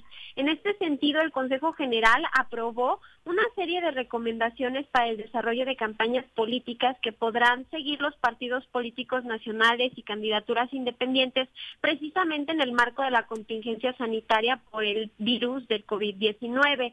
Es importante mencionar que solo son recomendaciones. Incluso en el propio acuerdo, el Consejo General reconoce que la autoridad competente para emitir lineamientos sanitarios aplicables que puedan resultar de observancia obligatoria es competencia del Consejo de Salubridad General. Incluso como antecedente, en el año 2009, el Consejo de Salubridad General emitió un acuerdo por el que se hizo una serie de recomendaciones eh, y pues implementaron lineamientos sanitarios para los periodos de campañas electorales y capacitación para contribuir a la mitigación de los efectos del brote de influenza. En este sentido, pues sí hay un antecedente en el que este Consejo de Salubridad General pues emitió una serie de lineamientos. Ante la situación que vivimos y pues obviamente porque es de la preocupación del Instituto eh, del Instituto Nacional Electoral, pues emitir una serie de recomendaciones fue que se hizo este documento que recaba la experiencia de los procesos electorales locales de Hidalgo y de Coahuila y también una serie de intercambios que se han hecho con otros países eh, que ya en este año han tenido procesos electorales. Estas recomendaciones honestamente son un estudio muy meticuloso de, de alcance incluso internacional que pues le va a permitir a los partidos políticos que decidan pues tomarlas en consideración aplicar una serie de eh, medidas que les permita que en sus eh, eventos de campaña puedan reducir al mínimo el riesgo de contagio. Como ejemplo, pues bueno, la primera recomendación que hace el Consejo General con independencia de que se celebren eventos de manera presencial o física es una invitación a los partidos políticos para que hagan uso de las tecnologías y se innoven la manera en que van a hacer o van a utilizar estos 60 días de campaña electoral precisamente para eh, reducir la, el traslado de las personas y las aglomeraciones, eh, pero con independencia de ello, las recomendaciones que emitió el Consejo General pueden eh, abarcar incluso eh, las actividades presenciales, recomendaciones como que todo mundo utilice cubrebocas, que en caso de que llegue alguna persona sin cubrebocas se le proporcione uno, que el orador que está haciendo uso de la voz siempre porte su cubrebocas, eh, incluso vienen recomendaciones respecto de eh, respetar los semáforos, que pues bueno, sabemos que hay autoridades competentes que tienen ya esta... Eh, pues bueno, línea de decir conforme al semáforo cuál es el porcentaje máximo de personas que pueden estar en un lugar y que todos hemos acatado en el día a día en nuestras actividades. Entonces la sugerencia también es respetar ese ese porcentaje de concentración de personas. ¿Cuál es el límite? Perdón. Depende del semáforo, como ustedes saben, dependiendo del semáforo, nosotros vamos avanzando si es 30%, 60% del tipo de, del porcentaje de personas que pueden estar concentrados en un lugar de manera regular y esto va conforme a las medidas que ya nuestras autoridades han eh, pues emitido y que todos conocemos desde eh, el año pasado. Claro, eh, pero por ejemplo en el caso del semáforo amarillo en el que nos encontramos aquí en Morelos, no lo tengo a la mano, pero lo checo eh, respecto de ese porcentaje en particular. Que además irá cambiando, porque seguramente, y, es lamentable decirlo, después de la Semana Santa habrá modificaciones en el color del semáforo en, en Morelos, ¿no? Eh, y de aquí al 6 de junio, pues no sabemos lo que va a pasar, ¿no? Incluso podría ser que lleguemos a las elecciones en rojo, cosa que sería desafortunadísimo. Claro, eh, bueno, precisamente por eso es importante que en este momento todas y todos de manera conjunta eh, tomemos una serie de medidas precisamente para reducir el contagio que, pues bueno, día a día estamos observando. Esta situación, más allá de ser un tema exclusivo de una autoridad como lo es el INE, como son los organismos públicos locales, es una es un tema de responsabilidad social. Ahora más que nunca, con el inicio de las campañas electorales que sabemos que iniciaron el 4 de abril y que concluyen el 2 de junio, pues son 60 días que por excelencia corresponden a los partidos políticos, a las candidatas, a los candidatos y las coaliciones para que hagan uso de estos 60 días para eh, mostrar sus propuestas, dar a conocer a la ciudadanía cuál es su plan de trabajo, qué es lo que eh, les, digamos que eh, es la, la razón o el motivo por el cual la ciudadanía votaría por ellos, ¿no? Es, es el, momento para ellos para dar a conocer estas, estas propuestas que traen y eh, es momento también para que en la medida de, los, de lo posible sean responsables no solo con sus candidatas y con candidatos, sino también con la ciudadanía que eh, voluntariamente participa en este tipo de eventos. Eh, son 60 días que pues eh, precisamente para eso el Consejo General del INE emitió estas recomendaciones para que les puedan servir y ayudar y en la medida de lo posible mm, evitar que el contagio aumente, que no la curva del crecimiento de, del contagio, en, no solamente en el país, particularmente hablemos de nuestro estado, se vea incrementada por las campañas electorales. Claro. ¿Va a haber sanciones a quien eh, finalmente no respete esto? Nos está preguntando ansiosamente el público y supongo que muchos también de, ay, yo soy de tal partido y vi al otro organizando un evento multitudinario. E, ¿Esto lo, lo eh, van a estar revisando ustedes directamente? ¿Si necesitan que los ciudadanos hagan denuncias? ¿Va a haber sanciones? Eh, ¿Cuál es la postura del INE? Pues bueno, por lo que respecta a las recomendaciones que el INE emitió, como ya lo comenté, son meras recomendaciones y el objetivo es coadyuvar con ellos para que tengan un, pues una serie de medidas que les sirvan, ¿no? Porque es un estudio ya hecho a nivel internacional. Por lo que respecta a la aplicación, no es obligatoria, es voluntaria y por lo tanto el INE no se va a dar a la tarea de revisar o verificar que los partidos políticos estén cumpliendo esto porque no es la autoridad competente para ello. El Instituto Nacional Electoral y los organismos públicos locales somos autoridades administrativas electorales y nuestra principal función es organizar procesos electorales.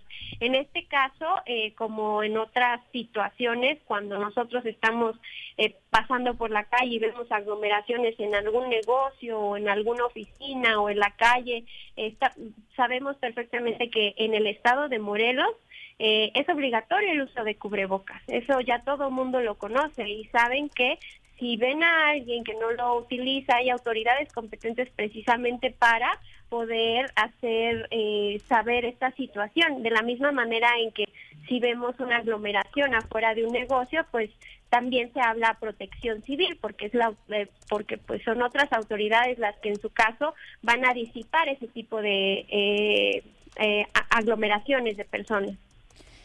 El día de la elección, ¿qué va a pasar con los ciudadanos que tengan pues su temor de contagiarse a la hora de, de ir a votar? ¿Cuál es la invitación que hace el INE para que sí participen ese día? Ese tema sí es del Instituto Nacional Electoral y el INE ya emitió un protocolo precisamente para eh, que en el día de la jornada electoral se, se sigan ciertas medidas para que al interior de las casillas sean espacios, pues como lo llamamos, libres de COVID. Eh, una de las medidas que vamos a estar aplicando y que es yo creo que la más importante y la más relevante porque incluso fue materia de discusión en el Consejo General es que todas las personas que acudan a votar deben de portar un cubrebocas. Sé que en este momento, pues para muchos eh, espacios en algunas ciudades es muy común ya el uso de cubrebocas, pero hay lugares donde no lo es. En este sentido, el INE va a promocionar muchísimo, dar a conocer a la ciudadanía que para acudir a votar tienen que acudir con cubrebocas, pero eso no implica que si una persona llega sin cubrebocas no le dejaremos entrar, dado que vamos a eh, vamos a contar con cubrebocas en cada una de las casillas para que si llega una persona que quiere emitir su voto pero no cuenta con cubrebocas, se le pueda dotar de uno y que esta persona pueda ingresar a la casilla. Al interior de la casilla solamente vamos a tener un máximo de dos electores. Eh, en todo momento será el máximo establecido también para evitar que al interior de las casillas se concentren muchas personas. Vamos a estar respetando la sana distancia, buscamos lugares para ubicar las casillas que sean en la medida de lo posible espacios abiertos y amplios para que se garantice la sana distancia entre no solo las personas que están adentro, que son funcionarias y funcionarios de casilla y representantes de partido político, sino también las personas que van a llegar a formarse al exterior de las casillas otra medida que pues seguramente muchos ya han escuchado, pero eh, a los que no, pues es importante que lo sepan. Muchos tienen como esta espinita de voy a llegar y voy a emitir mi voto y voy a tener que tocar el marcador que todo el mundo está tomando. Bueno, esa es una opción, pero también en el protocolo que aprobó el INE es que si tú quieres ir a votar y quieres llevar tu propia pluma, tu propio marcador, podrás hacerlo. Y en este sentido, pues tú vas a llegar a la, a la casilla y vas a utilizar el insumo que tú ya llevas desde tu casa, evitando contacto con otras cosas que son ajenas a ti. Y puede ser cualquier, cualquier marcador, por ejemplo, para ir resolviendo dudas desde este momento, o se necesita alguno en particular para evitar que la boleta incluso pueda ser alterada. Hay unos marcadores que son, eh, que manchan, por ejemplo, plumones que no secan inmediatamente. la recomendación es que esas, esos no los utilicen, porque Porque si marcan la boleta y la doblan, podrían generar ah, que eh, pues se corra un poco la tinta. Una pluma azul cualquiera de esas que no eh, que nosotros utilizamos podría ser una recomendación. Eh, tengan la confianza de que pues el, el marcador que lleven siempre y cuando no se corra, pues lo podrán utilizar para hacer, eh, digamos que, marcar su boleta. Otro tema importante es que eh, ven que cuando vamos a, votar el espacio donde emitimos nuestro voto tiene una cortinilla. Pues para este proceso electoral se van a retirar todas esas cortinillas para evitar que existan contactos con, con digamos que elementos adicionales. Incluso cuando muestren su credencial, el funcionario o funcionaria de casilla no la va a tomar, a diferencia de otros procesos electorales donde la tomaba, verificaba que estuvieras en la lista nominal. En esta ocasión se va a colocar en la mesa la credencial para votar y no va a haber contacto por parte de los funcionarios y las funcionarias de mesa directiva de casilla. Oye, entonces, en medio de, una pandemia de tantos candidatos, porque obviamente aunque ustedes organizan la federal, pues se conjuga con una elección local que tiene 23 partidos y es toda una 23 representantes. Exacto. Eh, eh, ¿cuál, ¿Cuál es la invitación para motivar a la gente a, que sí participe? Pues la invitación eh, principalmente es que la importancia y la relevancia que tiene en este momento es ejercer su derecho al voto. Estamos trabajando mucho con las y los jóvenes para darles a conocer precisamente la importancia que tiene que las jóvenes y los jóvenes participen porque eh, históricamente los grupos eh, de 18 y 19 años tienen un alto porcentaje de participación, pero de 20 a 29 la participación se reduce considerablemente. Sin embargo, el grupo de 18 a 29 años es casi la tercera parte de nuestra lista nominal, por lo que la, importancia de que estas personas participen es mucha.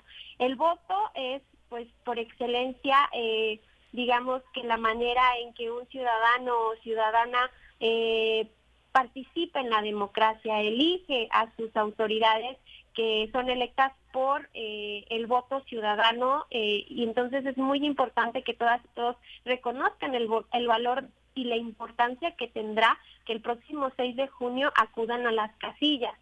También es muy importante que sepan que el Instituto Nacional Electoral, en coordinación con los organismos públicos locales a lo largo de todo el país, eh, estamos haciendo y tomando las medidas que son necesarias precisamente para que la estancia de las personas el día de la jornada electoral en la casilla sea eh, sin interactuar con muchas personas, sin interactuar con muchos objetos y que la estadía al interior sea durante el menor tiempo posible.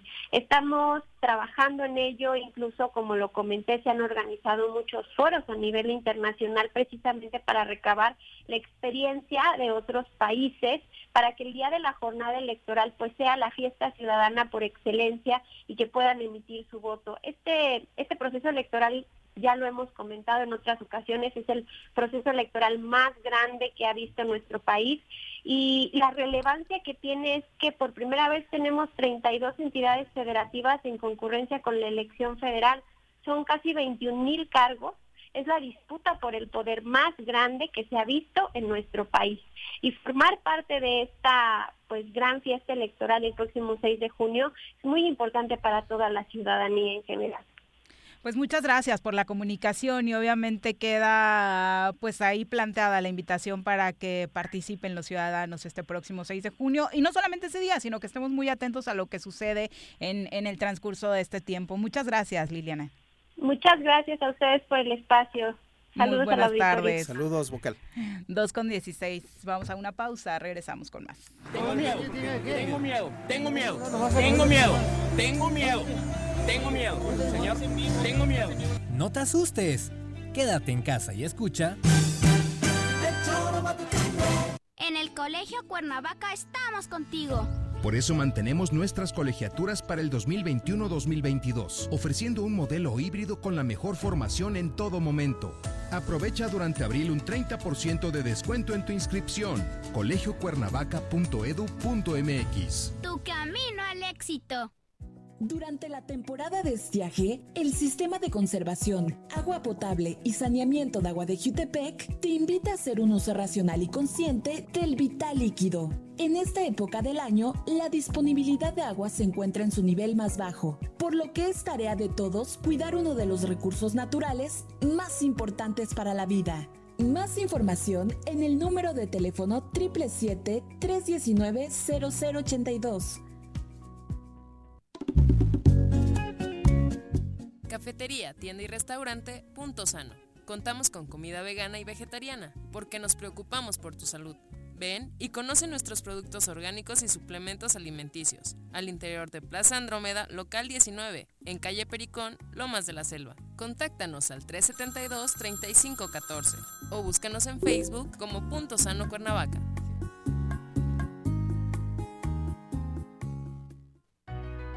En Morelos las y los diputados trabajan por leyes con justicia social y de beneficio para todos. A partir de este año, las actas de nacimiento no pierden vigencia, así que ya no tendrás que gastar más para realizar tus trámites. Con acciones como esta, Morelos avanza. 54 legislatura. Congreso del Estado de Morelos. ¿Te gustan los caballos? ¿Tienes uno? ¿Sabes montar? ¿No? ¿Quieres aprender? Conoce los beneficios de hacerlo en Rancho de la Media Luna en Huitzilac. Contáctanos al 777-155-1062.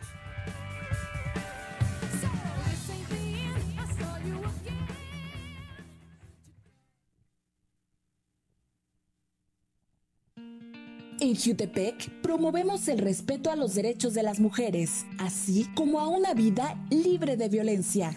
Si necesitas orientación psicológica o asesoría jurídica, te invitamos a acercarte a las oficinas de la Instancia Municipal de la Mujer, ubicada en calle Canoas, número 19, Colonia Paraíso. Más información al número de teléfono 777-320-3030.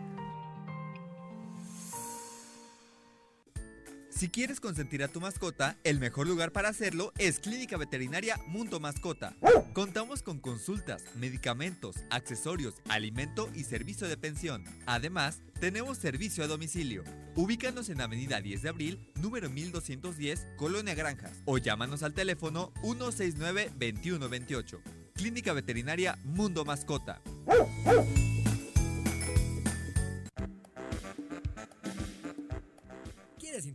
Nosotros? Búscanos en nuestras redes sociales como El Choro Matutino.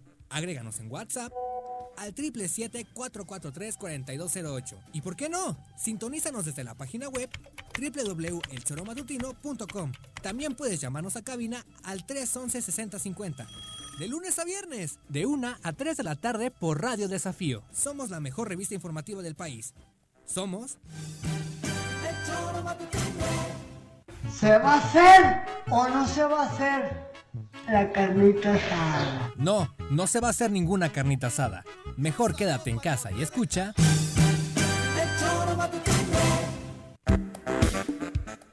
Dos con 20 de la tarde, vamos a hablar ahora de transparencia. Es un honor presentar mi informe de gobierno como presidente municipal. Hemos pavimentado 32 calles y colocado... Oye, eso no es cierto. En toda mi colonia no hay luz y menos agua. Sí, tu alcalde miente. Los de Morelos Rinde Cuentas dicen que en este municipio se han desviado recursos.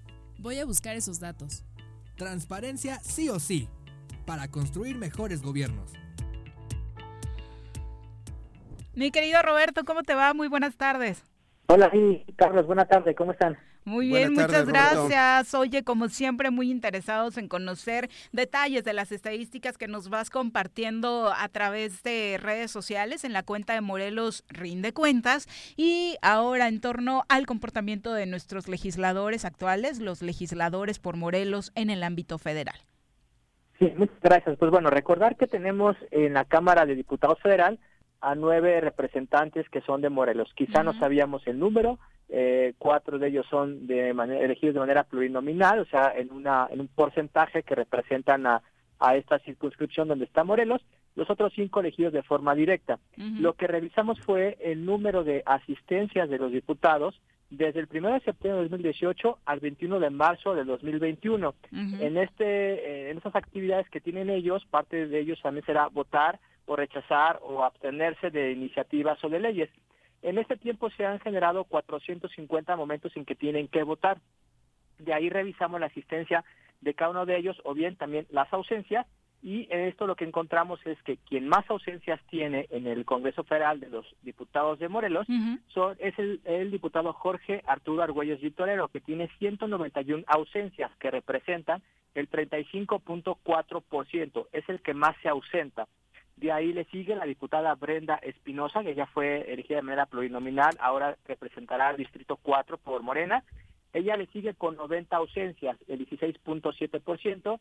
Luego Alejandra Pani, que es del Distrito 2, eh, Jutepec, ella con 82 ausencias, el 15.2% es de Morena, y le sigue el, diputado Daniel Martínez Terrazas con 76 ausencias, 14.1%. Ellos son los que están hasta arriba en, el mayor número de, de faltas, le sigue la diputada Juanita Guerra, Marco Adame, Alejandro Mojica, eh, José Guadalupe Gatús y Samuel Calderón, que él, por cierto, eh, llegó por Morena, se pasó al PT el año pasado y un mes después se pasó también a las filas del Partido Encuentro Social. Oye, y de pronto, ¿qué tan importante en la vida legislativa son las ausencias? Porque luego muchos diputados se justifican de es que yo estoy en lo verdaderamente importante, que es en los recorridos del gobernador para llevar beneficios a Morelos. Pues mira, yo creo que hay temas que son importantes, no, no, desafortunadamente no podemos analizarlo todos, parte de ellos es eh, la actividad que puedan, este, porque tampoco valdría la pena ser un diputado, estar en todas y no saber qué es lo que estás votando, ¿no? Solo alzar la mano. la mano como lo hacen muchos, ¿no? Como borregos, sino que incluso en esa participación, pues tengan que ser parte ellos del debate o de estar a favor o en contra, incluso de los mismos grupos parlamentarios, ¿no? Siempre y cuando eh, el diputado eh, esté a favor o tenga posiciones incluso en contra, porque cree que esa iniciativa puede no ser buena para los ciudadanos en general o para los morelenses. Entonces, yo creo que eso hay que analizarlo en general. También esta es una parte importante, pero a nosotros lo que nos dice es que, bueno, tiene una actividad en el Congreso Federal, legislan prácticamente dos días a la semana, en el, en el morelense o en el local es prácticamente una vez a la semana si nos va bien, pero incluso teniendo esas, esas dos actividades de, de, de, votación a la semana, pues lo mínimo es que puedan estar presentes, ¿no? que se enteren. Hay algunos, eh, incluso el diputado Argüelles tiene más asistencia, pero lo que lo que vemos es que eh, toma asistencia, pero se sale, ya no está el momento de las votaciones. Ah. Entonces esto pues también es importante porque nos deja ver eh, la importancia que le dan también a su actividad, ¿no? Que es, lo prioritario, estar ahí para votar las leyes, para... Y regularmente en la escuela lo que pasa es que los que entraban y solo al pase de lista y luego se salían y se quedaban neófitos de aprendizaje, pues eran los reprobaditos, ¿no? Sí, eh, eh, hoy en día los jóvenes, por ejemplo, no pueden ausentarse eh, en, en, la universidad o en, en la escuela más del más de lo, eh, no, no, no, pueden faltar el 20%, ¿no? O sea, ya con el 80% tienen que cumplir de asistencias. Acá es un 35% de inasistencia del diputado Jorge Argüelles para algo que, pues para lo que están hechos. Yo no, yo tampoco pensaría que alguien en su trabajo le dejen ausentarse el 20%, el 30 o el 15%. Ya una persona eh, normal este, estaría eh, ya despedida en, su trabajo. Entonces, creo que es una parte también de, de, revisión de cuentas que se tiene que eh, enterar a los ciudadanos de, de, lo que de lo que hacen, de lo que sucede en el interior del Congreso y que eso también tiene que servir pues para tomar decisiones ahora que está el proceso electoral. Porque finalmente se les paga para legislar, Exacto. para estar eh, pendientes de la vida legislativa eh, del país y no no para andar acompañando. No son damas de compañía. ¿No? ¿No? Sí, es, que es un tema pues muy importante, están para, para legislar, no incluso no para hacer gestiones, uh -huh. no para acompañar a otros funcionarios, a gobernadores, al presidente. No, ahí, te, sí difiero contigo, sí. sí tiene que gestionar, porque precisamente la, la investidura que tienen les permite o les da derecho de picaporte que a muchos ciudadanos nos, nos está impedida y yo creo que la es, gestión esa sí lo fue tiene una gran discusión ayer porque incluso platicábamos acá con algún candidato en torno a de sí, la actividad legislativa tiene que estar centrada en otras cosas, pero sales a la calle y la necesidad de la gente en todos los municipios es tan grande que de pronto lo primero que te piden es pavimentación, alumbrado y demás, ayúdeme por favor, no me importa si sea diputado y su labor es otra, pero realmente no es No su, es su función competencia. No, no los distrae de otra que es su labor principal. Desde mi punto de vista, parece que sí, porque a veces le dedican, dedican más tiempo a las gestiones Ujú. eh, eh, de entrega de, de recursos, de donativos, etcétera, de gestiones, que a, a lo legislar, pero incluso a lo mejor en la, en la parte legislativa, en la parte que tiene que ver el Congreso de revisión de los poderes, del Poder. Ejecutivo, pues a lo mejor en esa acción eh, es más productivo reformar una ley que pueda permitir este que que generar el, el empleo, que, que pueda eh, revisar también atender los temas de seguridad desde la parte legislativa, que pueda tener mayor repercusión que estar entregando o estar gestionando, ausentarse de tu actividad por hacer por hacer gestiones, ¿no? En el caso, por ejemplo, de, de lo local, pues vemos que los diputados tienen 80 mil pesos para gestiones que no reportan cómo las entregan, que se pueden pasar nada más en sus eh, localidades ahí supuestamente gestionando y, y al momento de debatir, de generar leyes, pues no están, ¿no? O no le dedican el tiempo necesario a todo lo pendiente que ya tienen. Entonces Ujú. creo que es importante reforzar que están ellos para, para legislar, para mejorar las leyes, para modificarlas. Y el otro, pues debe ser un tema secundario y que tiene que ser responsabilidad ya del, del Poder Ejecutivo, del, del Gobierno del Estado, de los municipios, los temas de, de atención ciudadana. Y ellos podrían también hacer esa revisión desde el ámbito legislativo, de, de, de revisar y de, y de ver que estén cumpliendo con sus funciones en el Ejecutivo. Voy a volver a diferir, perdón. Lo que sucede es que yo tuve cerca y Tiene un cerca. puntito, Roberto, en el sentido de que sí, legalmente esas son sus funciones. ¿no? Sí, pero estamos hablando de que eso no es un apoyo para gestión, es apoyo, este, se le llama el rubro apoyos sociales. Y eh, el tema de la gestión es otra, yo me refiero a otra, a otro tema.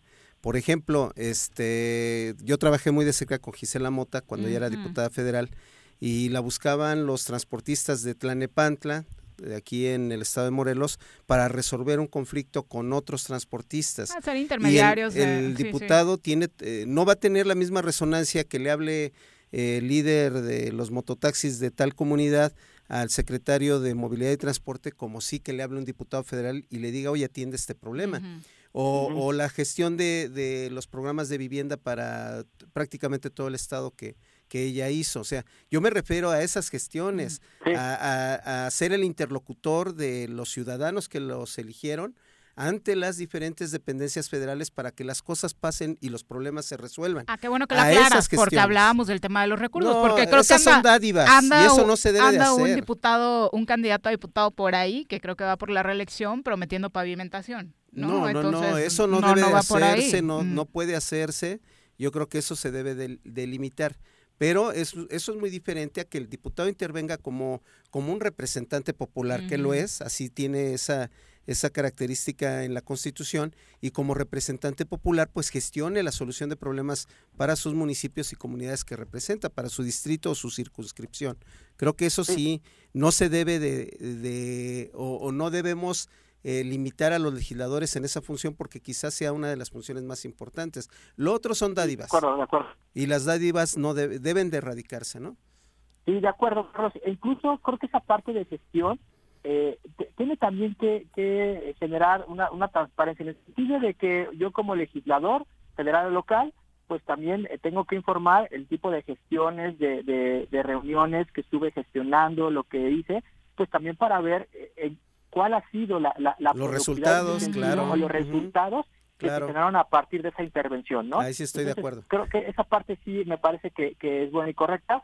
Creo que ahora hemos enfocado más la atención, a, desafortunadamente, a que se ha convertido la legislación, sobre todo en el ámbito local, a, la entrega de, recursos o supuesta entrega de recursos y programas que terminan siendo nada más una parte eh, partidista electoral, ¿no? Exactamente, Roberto, pero como siempre, muy buenas tus estadísticas. ¿Dónde las puede revisar nuestro público?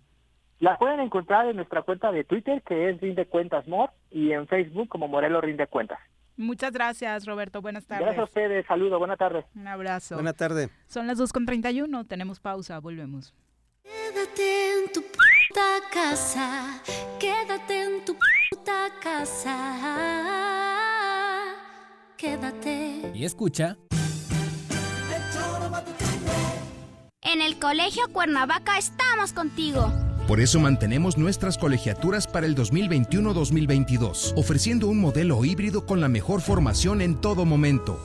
Aprovecha durante abril un 30% de descuento en tu inscripción. colegiocuernavaca.edu.mx. Tu camino al éxito. El gobierno de Jutepec informa a los contribuyentes que en el mes de abril se aplicará un 60% de descuento en el rubro de recargos correspondientes al impuesto predial. Más información al número de teléfono 777-404-3581, extensión 306 o al correo electrónico predialjutepec.gmail.com. Cafetería, tienda y restaurante, punto sano Contamos con comida vegana y vegetariana, porque nos preocupamos por tu salud. Ven y conoce nuestros productos orgánicos y suplementos alimenticios, al interior de Plaza Andrómeda, local 19, en calle Pericón, Lomas de la Selva. Contáctanos al 372-3514 o búscanos en Facebook como Punto Sano Cuernavaca.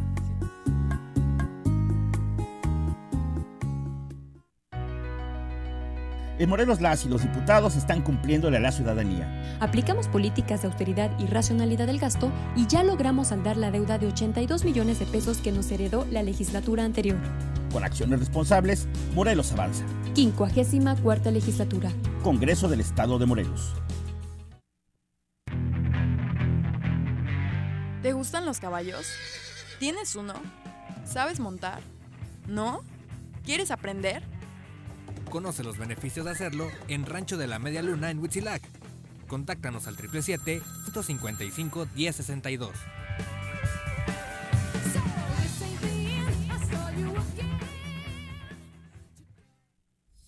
El dengue, zika y chikungunya son enfermedades prevenibles. Para reducir el riesgo de contraer alguna de estas, la Dirección de Salud del Gobierno de Jutepec te invita a desechar todos aquellos objetos como llantas, latas, botellas o recipientes que ya no utilices y que en las próximas semanas puedan servir como criaderos de mosquitos. Más información en el número de teléfono 777-309-1609. Si quieres consentir a tu mascota, el mejor lugar para hacerlo es Clínica Veterinaria Mundo Mascota. Contamos con consultas, medicamentos, accesorios, alimento y servicio de pensión. Además, tenemos servicio a domicilio. Ubícanos en Avenida 10 de Abril, número 1210, Colonia Granjas, o llámanos al teléfono 169-2128. Clínica Veterinaria Mundo Mascota.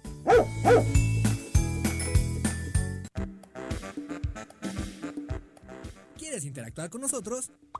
Búscanos en nuestras redes sociales como El Choro Matutino. Agréganos en WhatsApp al 777-443-4208. ¿Y por qué no? Sintonízanos desde la página web www.elchoromatutino.com. También puedes llamarnos a cabina al 311-6050. De lunes a viernes, de 1 a 3 de la tarde por Radio Desafío. Somos la mejor revista informativa del país. Somos... El Choro. Me amarran como puerco. Mire. ¿Quién te manda a salir en plena contingencia? Quédate en casa y escucha.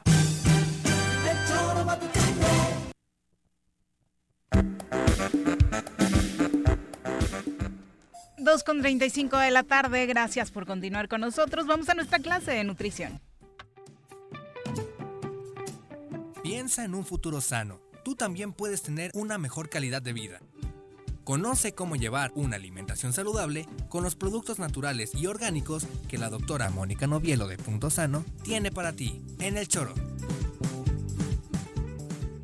Querida doctora, ¿cómo te va? Muy buenas tardes. Buenas tardes, ¿cómo están? Muy bien, Bien. muchas gracias. Qué bueno. Felices de recibirla. Ay, qué gusto. pues hoy vamos a hablar del cortisol. ¿Saben qué es el cortisol? Este, Eh, no. Examen. es algo feo porque suena relacionado no, con la diabetes, es algo ¿no? buenísimo. El cortisol es una ah, hormona que produce nuestro cuerpo. Se produce en las glándulas suprarrenales a partir del colesterol. Entonces el Ah, colesterol es muy importante cuando está en buenas cantidades, ¿verdad? Porque nos ayuda a producir ciertas hormonas y entre ellas el cortisol. Mm. Y el cortisol es algo que necesita nuestro cuerpo, como todo lo que produce, lo necesita. Y el cortisol, eh, hagan de cuenta que es como una endocortisona, o sea, como una cortisona natural del cuerpo, ¿no? El, el cortisol nos va a ayudar a desinflamar, nos ayuda al sistema inmunológico, como cuando nos inyectan cortisona o nos dan una pastilla de prednisona, que es para cuando está- algo se nos inflama o incluso para una alergia, ¿no? Muchas veces dan cortisona. En, muchos casos para la artritis, por ejemplo, recetan mucho la, la cortisona. Entonces esta sería una cortisona natural que produce nuestro cuerpo. Esa es su función, desinflamar, cuidar nuestro sistema, en muchos, está implicada en muchas reacciones del cuerpo, ¿no? Eh, sin embargo, cuando la, el cortisol crece de más, o sea, cuando lo tenemos de más en el cuerpo, nos puede provocar ciertos problemas. Ah, yo creo que por eso me sonaba. Te sonaba feo, sí. También cuando está bajo, que no es lo común, lo común ho- hoy en día es que esté más alto de lo normal, eh, también cuando está bajo, pues puede causarnos eh, letargo, este, que nos dé anemia, que nuestro sistema inmune no esté como debe de estar. Eso es cuando está demasiado bajo y este, les digo, pero no es lo común, eso puede ser hasta por un tumor o, ah, también puede eh, pasar eso si estamos tomando cortisona sintética y la Ujú. dejamos de golpe, que no se debe de hacer. Eh, entonces nos viene como un bajón, este, nuestro cortisol natural que se acostumbró a que alguien más lo hiciera por él, este, de repente se ve sin este, sin este cortisol eh, sintético, digamos, entonces nos viene como un bajón, ¿no? Pero eso es lo menos común, ¿no? Eh, entonces, ¿por qué puede estar de más? Nosotros cuando nos estresamos producimos adrenalina y cortisol. ¿No? Y entonces vivimos ahora en un mundo donde nos estresamos todo el tiempo, ¿no? Entonces estamos produce y produce este cortisol, eh, además de la adrenalina. La adrenalina hace, la conocemos mucho, ¿no? Es la que hace que corramos más rápido. Por ejemplo, si viene un perro y te ataca en la calle, pues esta adrenalina te va a hacer correr más rápido, te va a hacer que tu corazón lata más rápido, ¿no? Y el cortisol que se está liberando al mismo tiempo va como a parar ciertas funciones que no las necesitas en ese momento. Por ejemplo, no necesitas digerir en ese momento, entonces hace que se bloquee la digestión, que tu corazón lata más fuerte, también ayuda a eso. ¿no? Entonces hace que tengas eh, esta energía para huir de ese perro que te está eh, correteando, digamos, ¿no? Que te está atacando. Pero cuando estamos en un escritorio, sentados en una computadora y estresados porque tengo que entregar este trabajo y no tengo tiempo y tarará, y, y estás estresado, estresado, estresado, pues este cortisol está duro y dale, duro y dale. ¿Y qué puede pasar? Pues una es que te puede afectar a tu memoria. Que la semana pasada hablábamos de la sí. memoria, porque te estás como intoxicando de este exceso de cortisol, ¿no? Entonces, eh, eso es como, como el daño más grande, pero también te puede afectar a otras cosas porque, por ejemplo, hace que produzcas más azúcar, ¿no? Porque tú para tener energía necesitas glucosa, ¿no? Entonces, en el ejemplo del perro, pues el cortisol va a ayudar a que, tus, a que tu hígado libere más eh, azúcar o más glucosa y tengas más energía. Pero si no lo necesitas, pues estás liberando más azúcar. Esto te puede llevar a una diabetes, por ejemplo, ¿no? El, el exceso de cortisol, entre otras cosas, ¿no? Y hacer que tu hígado usted trabaje y trabaje y trabaje, ¿no? Entonces, eh, son varias cosas las que pueden pasar con un exceso de cortisol. Hay estudios para ver si tienes un exceso de cortisol. Incluso hay exámenes de saliva, que yo mando a hacer muchos de, de saliva para ver cómo está el, el cortisol, ¿no? Este, y muchas personas que están teniendo problemas de memoria, por ejemplo, está muy asociado a este asunto del cortisol, ¿no? Entonces, bueno, ¿qué podemos hacer para que nuestro cortisol esté como en, un nivel óptimo y no de más ni de menos, ¿no? Bueno, una de las cosas es hacer ejercicio. El ejercicio, digamos que quema el exceso de cortisol. es chistoso porque para hacer ejercicio necesitas cortisol porque necesitas esa energía que te da el cortisol, pero como de entrada. Y después te va haciendo que quemes como el exceso de cortisol, ¿no? Y no. otra cosa que te puede hacer un exceso de cortisol es que subas de peso. Esa es otra, ¿no? Entonces. Con razón, eh, me sonaba feo. Y otra cosa es que en la mañana necesitamos cortisol y en la noche ya no, porque en la noche necesitas relajarte, calmarte para dormir adecuadamente, ¿no? Entonces es normal que en la mañana tengas, de hecho hay estudios de saliva que, que te piden que tomes saliva en la mañana, mediodía y en la noche para ver cómo está variando tus niveles, de cortisol durante el día. Y lo normal es esto que les digo, que en la mañana esté altito, a mediodía pues ya va bajando y en la noche esté bajo, porque y necesitas eso lo de forma natural el cuerpo. Eso el cuerpo lo va haciendo de forma natural, pero si todo el tiempo estás estresado y produciendo un cortisol de más, pues llega la noche y no puedes dormir. O si no tienes un orden en tu vida, una estructura que te dé horarios fijos, lo que vas a tener es un, un récord de de comportamiento de cortisol muy irregular, ¿no? Exacto lo has dicho tú, o sea, necesitas tener hábitos buenos. Tus parrandas en la campaña, Carlitos. bueno, entonces, como aquí hablamos de alimentos, entonces vamos a hablar de qué es lo que puede subir el colesterol, el, colesterol, cortisol, el cortisol, y qué es lo que nos puede ayudar a bajarlo, ¿no? Entonces, otra cosa que pasa con el cortisol para, para hablar de los alimentos es que no nos ayuda con la dopamina y la serotonina. O sea, si estamos con niveles muy altos de cortisol, la serotonina y la dopamina se bajan. Y la serotonina es este neurotransmisor que nos da alegría, felicidad, ¿no? Entonces, otra cosa que nos puede llevar un, alto nivel de cortisol es a que nos deprimamos, ¿no? Y la mm. dopamina es este otro neurotransmisor que nos da placer. Por ejemplo, si nosotros, no sé, la gente que fuma, por ejemplo, se fuma un cigarrito y producen dopamina, entonces pues no pueden dejar de fumar porque les está ayudando a producir esta dopamina, ¿no? Entonces, pero se baja si tenemos altos niveles de, este, de cortisol, ¿no?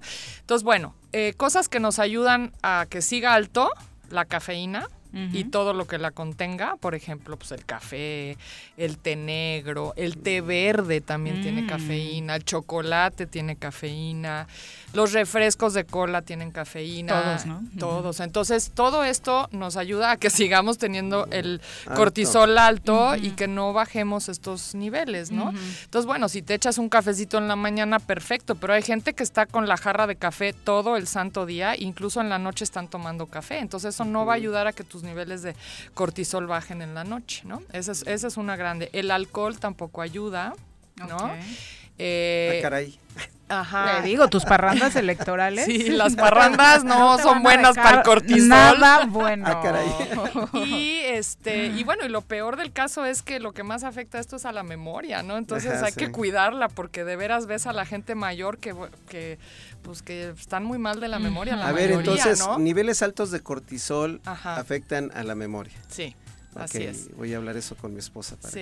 Entonces acuérdense, ejercicio muy bueno porque el ejercicio quema estos niveles altos, ¿ok? Y de preferencia hacer el ejercicio en la mañana. Hay gente que le gusta en la noche, pero es mejor en la, en la mañana, en la tarde todavía, pero ya en la noche, tarde es mejor que no. Ahí es mejor hacer como meditación. La meditación ayuda muchísimo a bajar el cortisol también. La yoga ayuda muchísimo, ¿no? La yoga es excelente para esto. Y todos los alimentos que tienen grandes cantidades de omega 3 nos van a ayudar este, a bajar pescado, la chía, de hecho yo me traje una cajita de chía.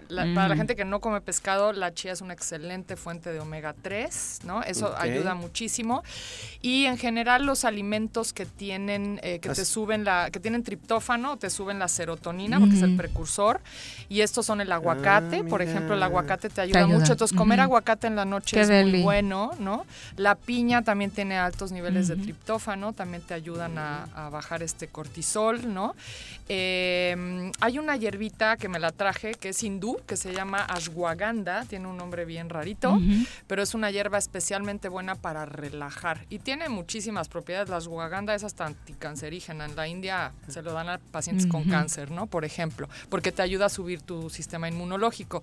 Pero para relajar y para bajar el cortisol es una hierba buenísima, la ashwagandha, ¿no? Ok. Ese, ¿Cómo se Pero es, ajá, exactamente, que Este le- te viene- haces té Esta o... viene en polvito y la Ajá. puedes disolver un poquito de agua y te tomas una cucharadita tres veces al día, cafetera, y con eso tienes para estar como nivelando. Sobre todo si tienes mucha ansiedad y estrés. Acuérdense que hay cosas que puedes prevenir, pero ya hay cosas que tienes como que curar, ¿no? Entonces la ashwagandha te ayuda mucho ya cuando tienes un problema eh, como más fuerte, ¿no? Cuando estás con mucha ansiedad, cuando este Mm. tienes mucho estrés y no, no puedes bajarlo, porque hay gente que está todo el tiempo así como en, un, en un los asunto de estrés, ¿no? los, Los- workaholics, Ay, sí, y ni se dan cuenta, viven, viven como en Esto esta... ayudaría mucho a mantener un nivel más este, estable más de su estable, organismo. ajá, exacto, Ah, y a estar más relajados porque te ayuda a, relajar. Y sin ¿no? estrés tomas mejores decisiones, Por doctora, ¿no? supuesto, Ujú. porque- O sea, pero, pero la gente cree que estando acelerada lo hace mejor y es Bueno, es que totalmente un engaño, que- ¿no? Sí, es un engaño porque el estar acelerado hace que tú- como que no estés en una en una frecuencia como equilibrada, Alfa. ¿no? Ajá, entonces si estás más, y no quiere decir que estés así hecho un sope, no, pero, no. pero normal, ¿no? O sea, si estás más tranquilo, o sea, puedes como pensar mejor, tomar una mejor decisión, lo que decías, ¿no? Entonces sí necesitamos como, y, y digo, el estrés siempre lo vamos a tener porque el estrés nos ayuda, o sea, si corres porque el perro te persigue, pues te vas a salvar del perro. O el policía. O el policía. O el delincuente. O lo que sea, ¿no? Que, te- que sea una amenaza para tu vida, pues para eso te ayuda la adrenalina, el cortisol, ¿no? En emergencias, pero no es para que estés todo el día estresado. Por, y porque nos vamos al futuro, ¿no? Porque, ay, ¿y si no acabo, ay, ¿y si pasa esto, ay, siempre estamos como yéndonos al futuro. Y nunca en el presente. Y no estamos, bueno, lo que hay ahorita es esto y voy a hacer lo mejor que pueda mi trabajo y si no acabo, pues ya veré qué hago, pero estás ya adelantando que qué tal si no acabo y qué tal si esto y si el otro, ¿no? ¿Qué tal si cuando quiera llegar a comprar el triptófano a punto sano ya se acabó? Ah, bueno, y me traje el triptófano. el triptófano es excelente para nivelar los eh, nivel, ahora sí que los niveles de cortisol. Buenísimo porque este es el gran precursor de la serotonina. Y la serotonina en realidad te da felicidad, pero también te relaja. De hecho, en la noche producimos más serotonina más que cortisol, ¿no? Eh, Y eso es lo normal, lo que tendría que ser, ¿no? Porque esto nos va a ayudar a relajarnos y a dormir mejor. Esa es otra, dormir bien te ayuda a mantener buenos niveles de cortisol en, en Y la ahora, sangre. ahora que estamos Y de hablando de, dormir y que has insistido tanto en estos episodios para nuestro cuerpo, ¿qué pasa con este cambio de horario, doctora? Ay, Estamos ay. todos vueltos locos. Creo que más que nunca, supongo que por lo que traemos arrastrando de la pandemia, que es la coincidencia de todos, pero ha sido uno de los años más difíciles para sobrellevar el cambio de horario. Sí, eh, lo que pasa es que estamos acostumbrados a un horario y de repente nos lo cambian y entonces no te da sueño más temprano, pero sí te tienes que levantar más temprano. Entonces yo creo que tenemos que forzarnos un poco así con el relojito, que es lo que yo he estado haciendo, y a decir, bueno, a las 10 de la noche tengo que estar en mi cama, ¿no? Pase lo que pase y aunque no tenga sueño me pongo a leer, pero ya estoy acostada y este... El cuerpo empieza a Y el relajarse. cuerpo empieza a relajarse, o sea, aunque no te puedas dormir a esa hora, Mm. haz- o sea, a mí me encanta leer y bueno, agarro mi librito y pues me empieza a dar sueño, ¿no? Entonces hagan cosas que les ayude a relajarse y traten de no ver la tele a esas horas porque a veces ven programas que al contrario los aceleran en vez de relajarlos, ¿no? Entonces hagan algo relajante pero en su cama porque ya el cuerpo tiene que entender que es hay que acostarse más temprano porque nos vamos a levantar también más temprano, ¿no? Y bueno, es una adaptación y el cuerpo se tiene que adaptar, como se adapta a todo, ¿no? Pero sí hay que ir recorriendo porque si no, pues lo que vas a hacer Está es dormir, claro. dormir menos horas. O es estar que- como decías, o sea, va a ser el círculo vicioso de la taza del café todo el día, no vas Sí, a poder dormir no- temprano y tu no cortisol a tope, ¿no? Cinco horas, entonces me echo cinco tazas de café para poder estar bien y pues eso en realidad te va... Y el problema también del cortisol alto es que tus glándulas suprarrenales están trabaje y trabaje y trabaje, porque son las que lo producen. Entonces, al final hay un desgaste de tus glándulas suprarrenales. Y después ya que, no se va a que ya tiene un nombre eso y se llama síndrome en inglés de worn out, o sea, se te destruyen las suprarrenales y al rato no puedes producir bien nada, ¿no? Y lo peor es que necesitamos estas hormonas, ¿no? Andrea Caballero nos pregunta si hay alguna opción para ir suplementando el café, es decir, si eres muy dependiente del café.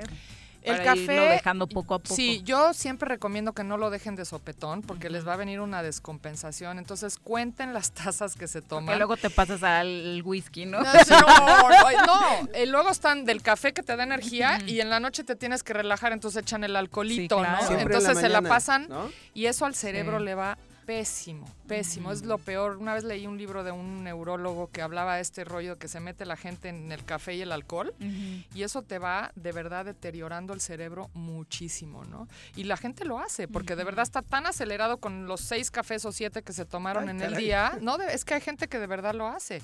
El otro día me tocó un paciente que se tomaba ocho tazas de café al día. ¿En serio? Ocho. Y Digo, yo soy Ocho en promedio, o sea, a Sí, veces pero eran un- más. un buen en cafecito la por la mañana. en la mañana, en la en la noche mañana. no hay que tomar café, la cafeína. Hay gente que está acostumbrada y según ellos no les hace nada, pero no hay que No, tomar claro cafeína no. después de en la tarde, no, ni en la noche menos, ¿no?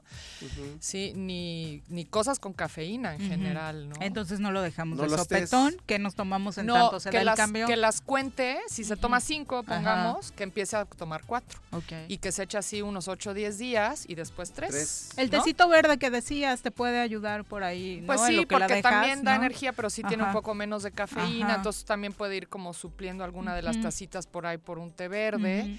Pero también la idea es que no dependan del té verde tampoco, ¿no? Entonces, este, y que llegue a una taza, ¿no? Una taza de café al día y bueno, que la disfrute, ¿no? Y te apuesto que va a disfrutar muchísimo su taza de café Sí, de de la hecho. mañana, Pues ¿no? lo que decíamos hace rato, si De estás hecho. en el presente y disfrutas tu buena taza de café, pues ya no necesitas otras 20, ¿no? Exacto, exa- y más sabiendo esto, porque hay que cuidar el cerebro y la Exacto. memoria. O sea, no, nadie nos dice cómo cuidar el cerebro, ¿no? O sea, te dicen, no sé, de que el hígado, el, los pul pero el cerebro, o sea, y estas cosas son Que es lo malas más importante, Es lo más importante. Y bueno, todos queremos tener memoria cuando seamos mayores, ¿no?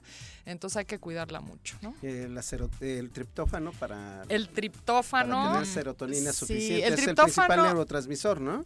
Digo, eh, son varios los neurotransmisores, pero la serotonina y el precursor es el triptófano es importantísimo para estar alegres y felices y dormir bien, ¿no? Entonces rico, el triptófano se toma en la noche, ¿no? Hay que alejarlo de las comidas y hay que tomarlo solo con agua porque si no compite con los demás aminoácidos. Entonces ni con jugo ni con nada, con agüita. No, de hecho, jugo no se debe tomar después de las en la 6 noche de la tarde. no, no. Tampoco. Tampoco, ¿ok? Doctora, muchas gracias por acompañarnos. ¿Dónde encontramos todas estas maravillas? Todas estas maravillas las encontramos en Punto Sano. Estamos en Plaza Andrómeda, en el local 19. Aquí Perfecto. cerquita. Aquí cerquitita. Súper cerca, muchas gracias. Gracias a ustedes, Nos buena encanta, por supuesto, tenerlos de vecinos porque siempre conseguimos todos estos productos de manera inmediata.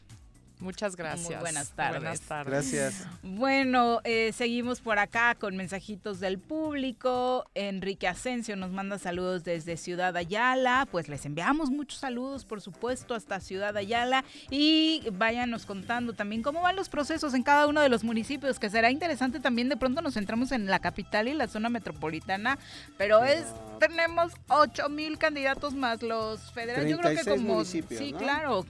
Yo creo que sí con los federales y demás, los 9 mil eh, cerramos, ¿no? Con los 8 mil y cachito que se pudieron registrar a nivel local, más eh, los que compiten a nivel federal. Imagínense, ¿no? Pues es toda una telenovela la que vamos a tener, le Claro. estamos teniendo en este proceso electoral. Vámonos ahora a aprender de caballos. No existe una sensación de libertad igual a la que se siente montado en un caballo.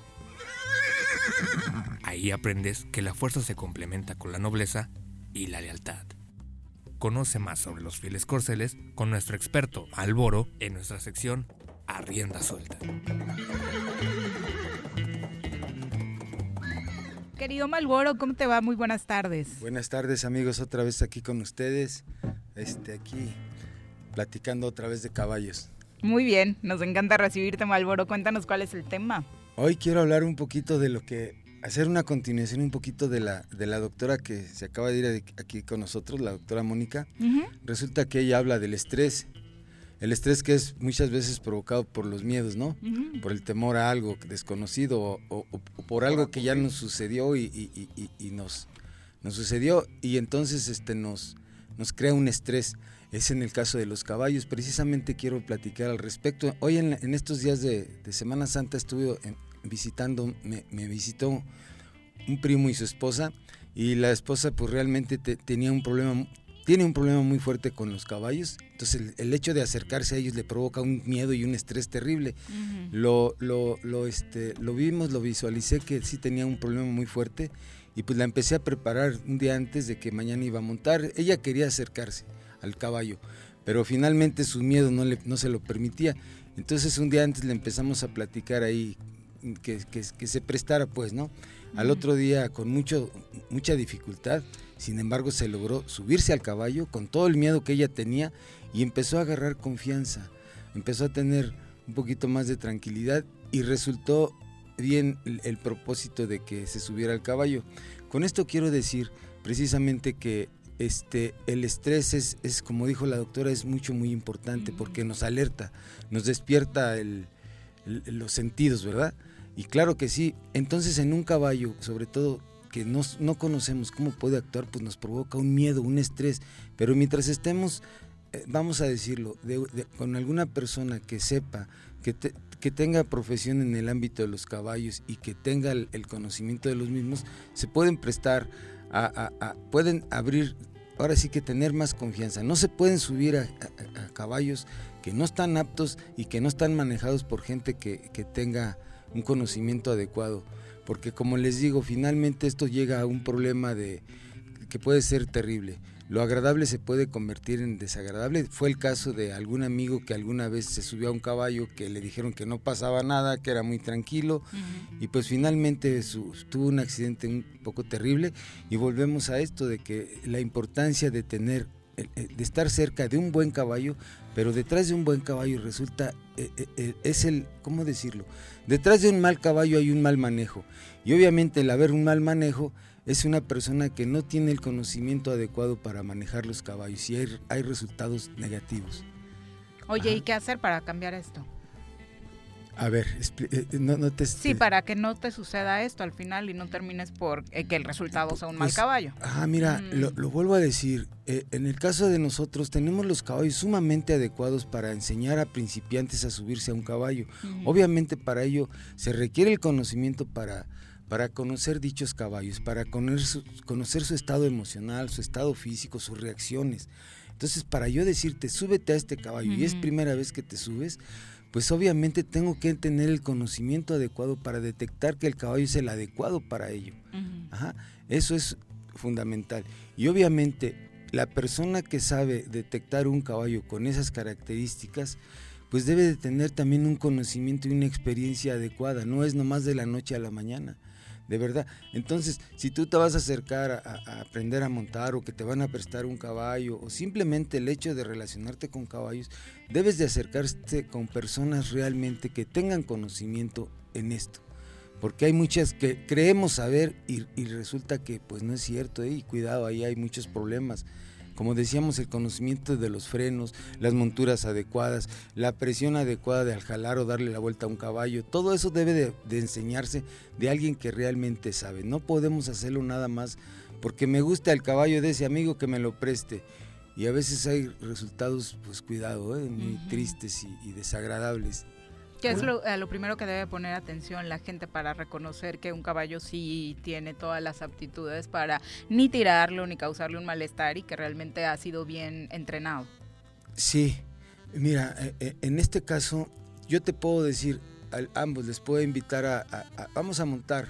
Y a lo mejor yo soy una persona con no el conocimiento adecuado y digo, pues mis caballos son mansitos, no pasa nada, este, súbanse, pero si yo no les doy una instrucción, si no les digo cómo hacer, cómo agarrar la rienda, cómo de llevar a cabo el, ejercicio de montar, cuidado, ¿eh? No se lo podemos dejar todo al caballo. Dice, es un caballo muy mansito, muy tranquilo, no pasa nada. No, sí pasa. Si tú no sabes, si no te explican cómo, cómo agarrar la rienda, qué tanto presionar, pues tú le vas a presionar de más o le vas a presionar de menos. Y a veces eso va a provocar que corra el caballo o se detenga o a veces te lo eches encima, como se dice vulgarmente, cobijarnos el caballo, jalarle de más. Entonces, eso, eso es cuando les vuelvo a decir, eh, no, es, no hay una persona adecuada en el, conocimiento de ello. Evitarlo, ¿cómo evitarlo? Pues preguntar, asesorarse con alguien que realmente sabe. Eso es sumamente fundamental. No podemos arriesgar nuestro físico en nada más en creer que ahí, ahí este, alquilan caballos, vamos a montar. No, aguas, cuidado. El caballo tiene que tener el estado emocional y el estado físico en, excelentes condiciones. Y eso se deriva de un muy buen manejo y obviamente de una persona que tenga el conocimiento adecuado para ello. Oye, Malboro, ¿y dónde te encuentra nuestro público? Eh, ahí estamos en Tres Marías, en, el rancho de la Media Luna, en el triple siete quince cincuenta y uno cero sesenta y dos. Quiero hacer un, este, una, unos dos saludos a mi, a mi gran amigo y primo Arturo, que estuvo conmigo disfrutando estos días ahí en el rancho de la Media Luna, nos la pasamos muy a gusto, primo. Y otro saludo a unas, a unas gran, gran familia de ahí de, del Fierro del Toro, la familia Jurado, gente de, de, mucho trabajo, de mucho reconocimiento ahí en, el pueblo de Tres Marías y y muy amigos míos. Les mando un saludo a la familia Jurado, y a mi amigo Marcial. Muchas gracias por acompañarnos, Malboro. Y para toda la gente que quiera aprender a montar o que quiera dejarte encargado un rato su caballo, incluso para que tú lo entrenes. Pensión para caballos, quitamos mañas, corregimos malos, malas conductas de los caballos. Sí, claro que sí. ¿Dónde te encuentra el teléfono? Por aquí nos están pidiendo que lo repitas. En el triple siete quince cincuenta y uno cero sesenta y dos, en el rancho de la Media Luna con su amigo el Malboro. Muchas gracias, Malboro. Muy buenas tardes. Carlos, muchas gracias por acompañarnos. Gracias a ti, Viri. ¿Ya conoces el Cerro de las Tres Cruces, paisano? Eh, no, no, he querido ir porque eh, tiene mala fama de incendios ese cerro. Estás mal, Carlos. La autoridad no controla los temas de sanitarios tampoco, entonces no. Mejor te abstienes de momento. Hasta que haya cambio de autoridad. que aprovechado. Muchas gracias, Carlos, por acompañarnos. Muy buenas tardes. Y gracias a todos ustedes que estuvieron hoy con nosotros en el Choro por las tardes. Los esperamos mañana en punto de la una.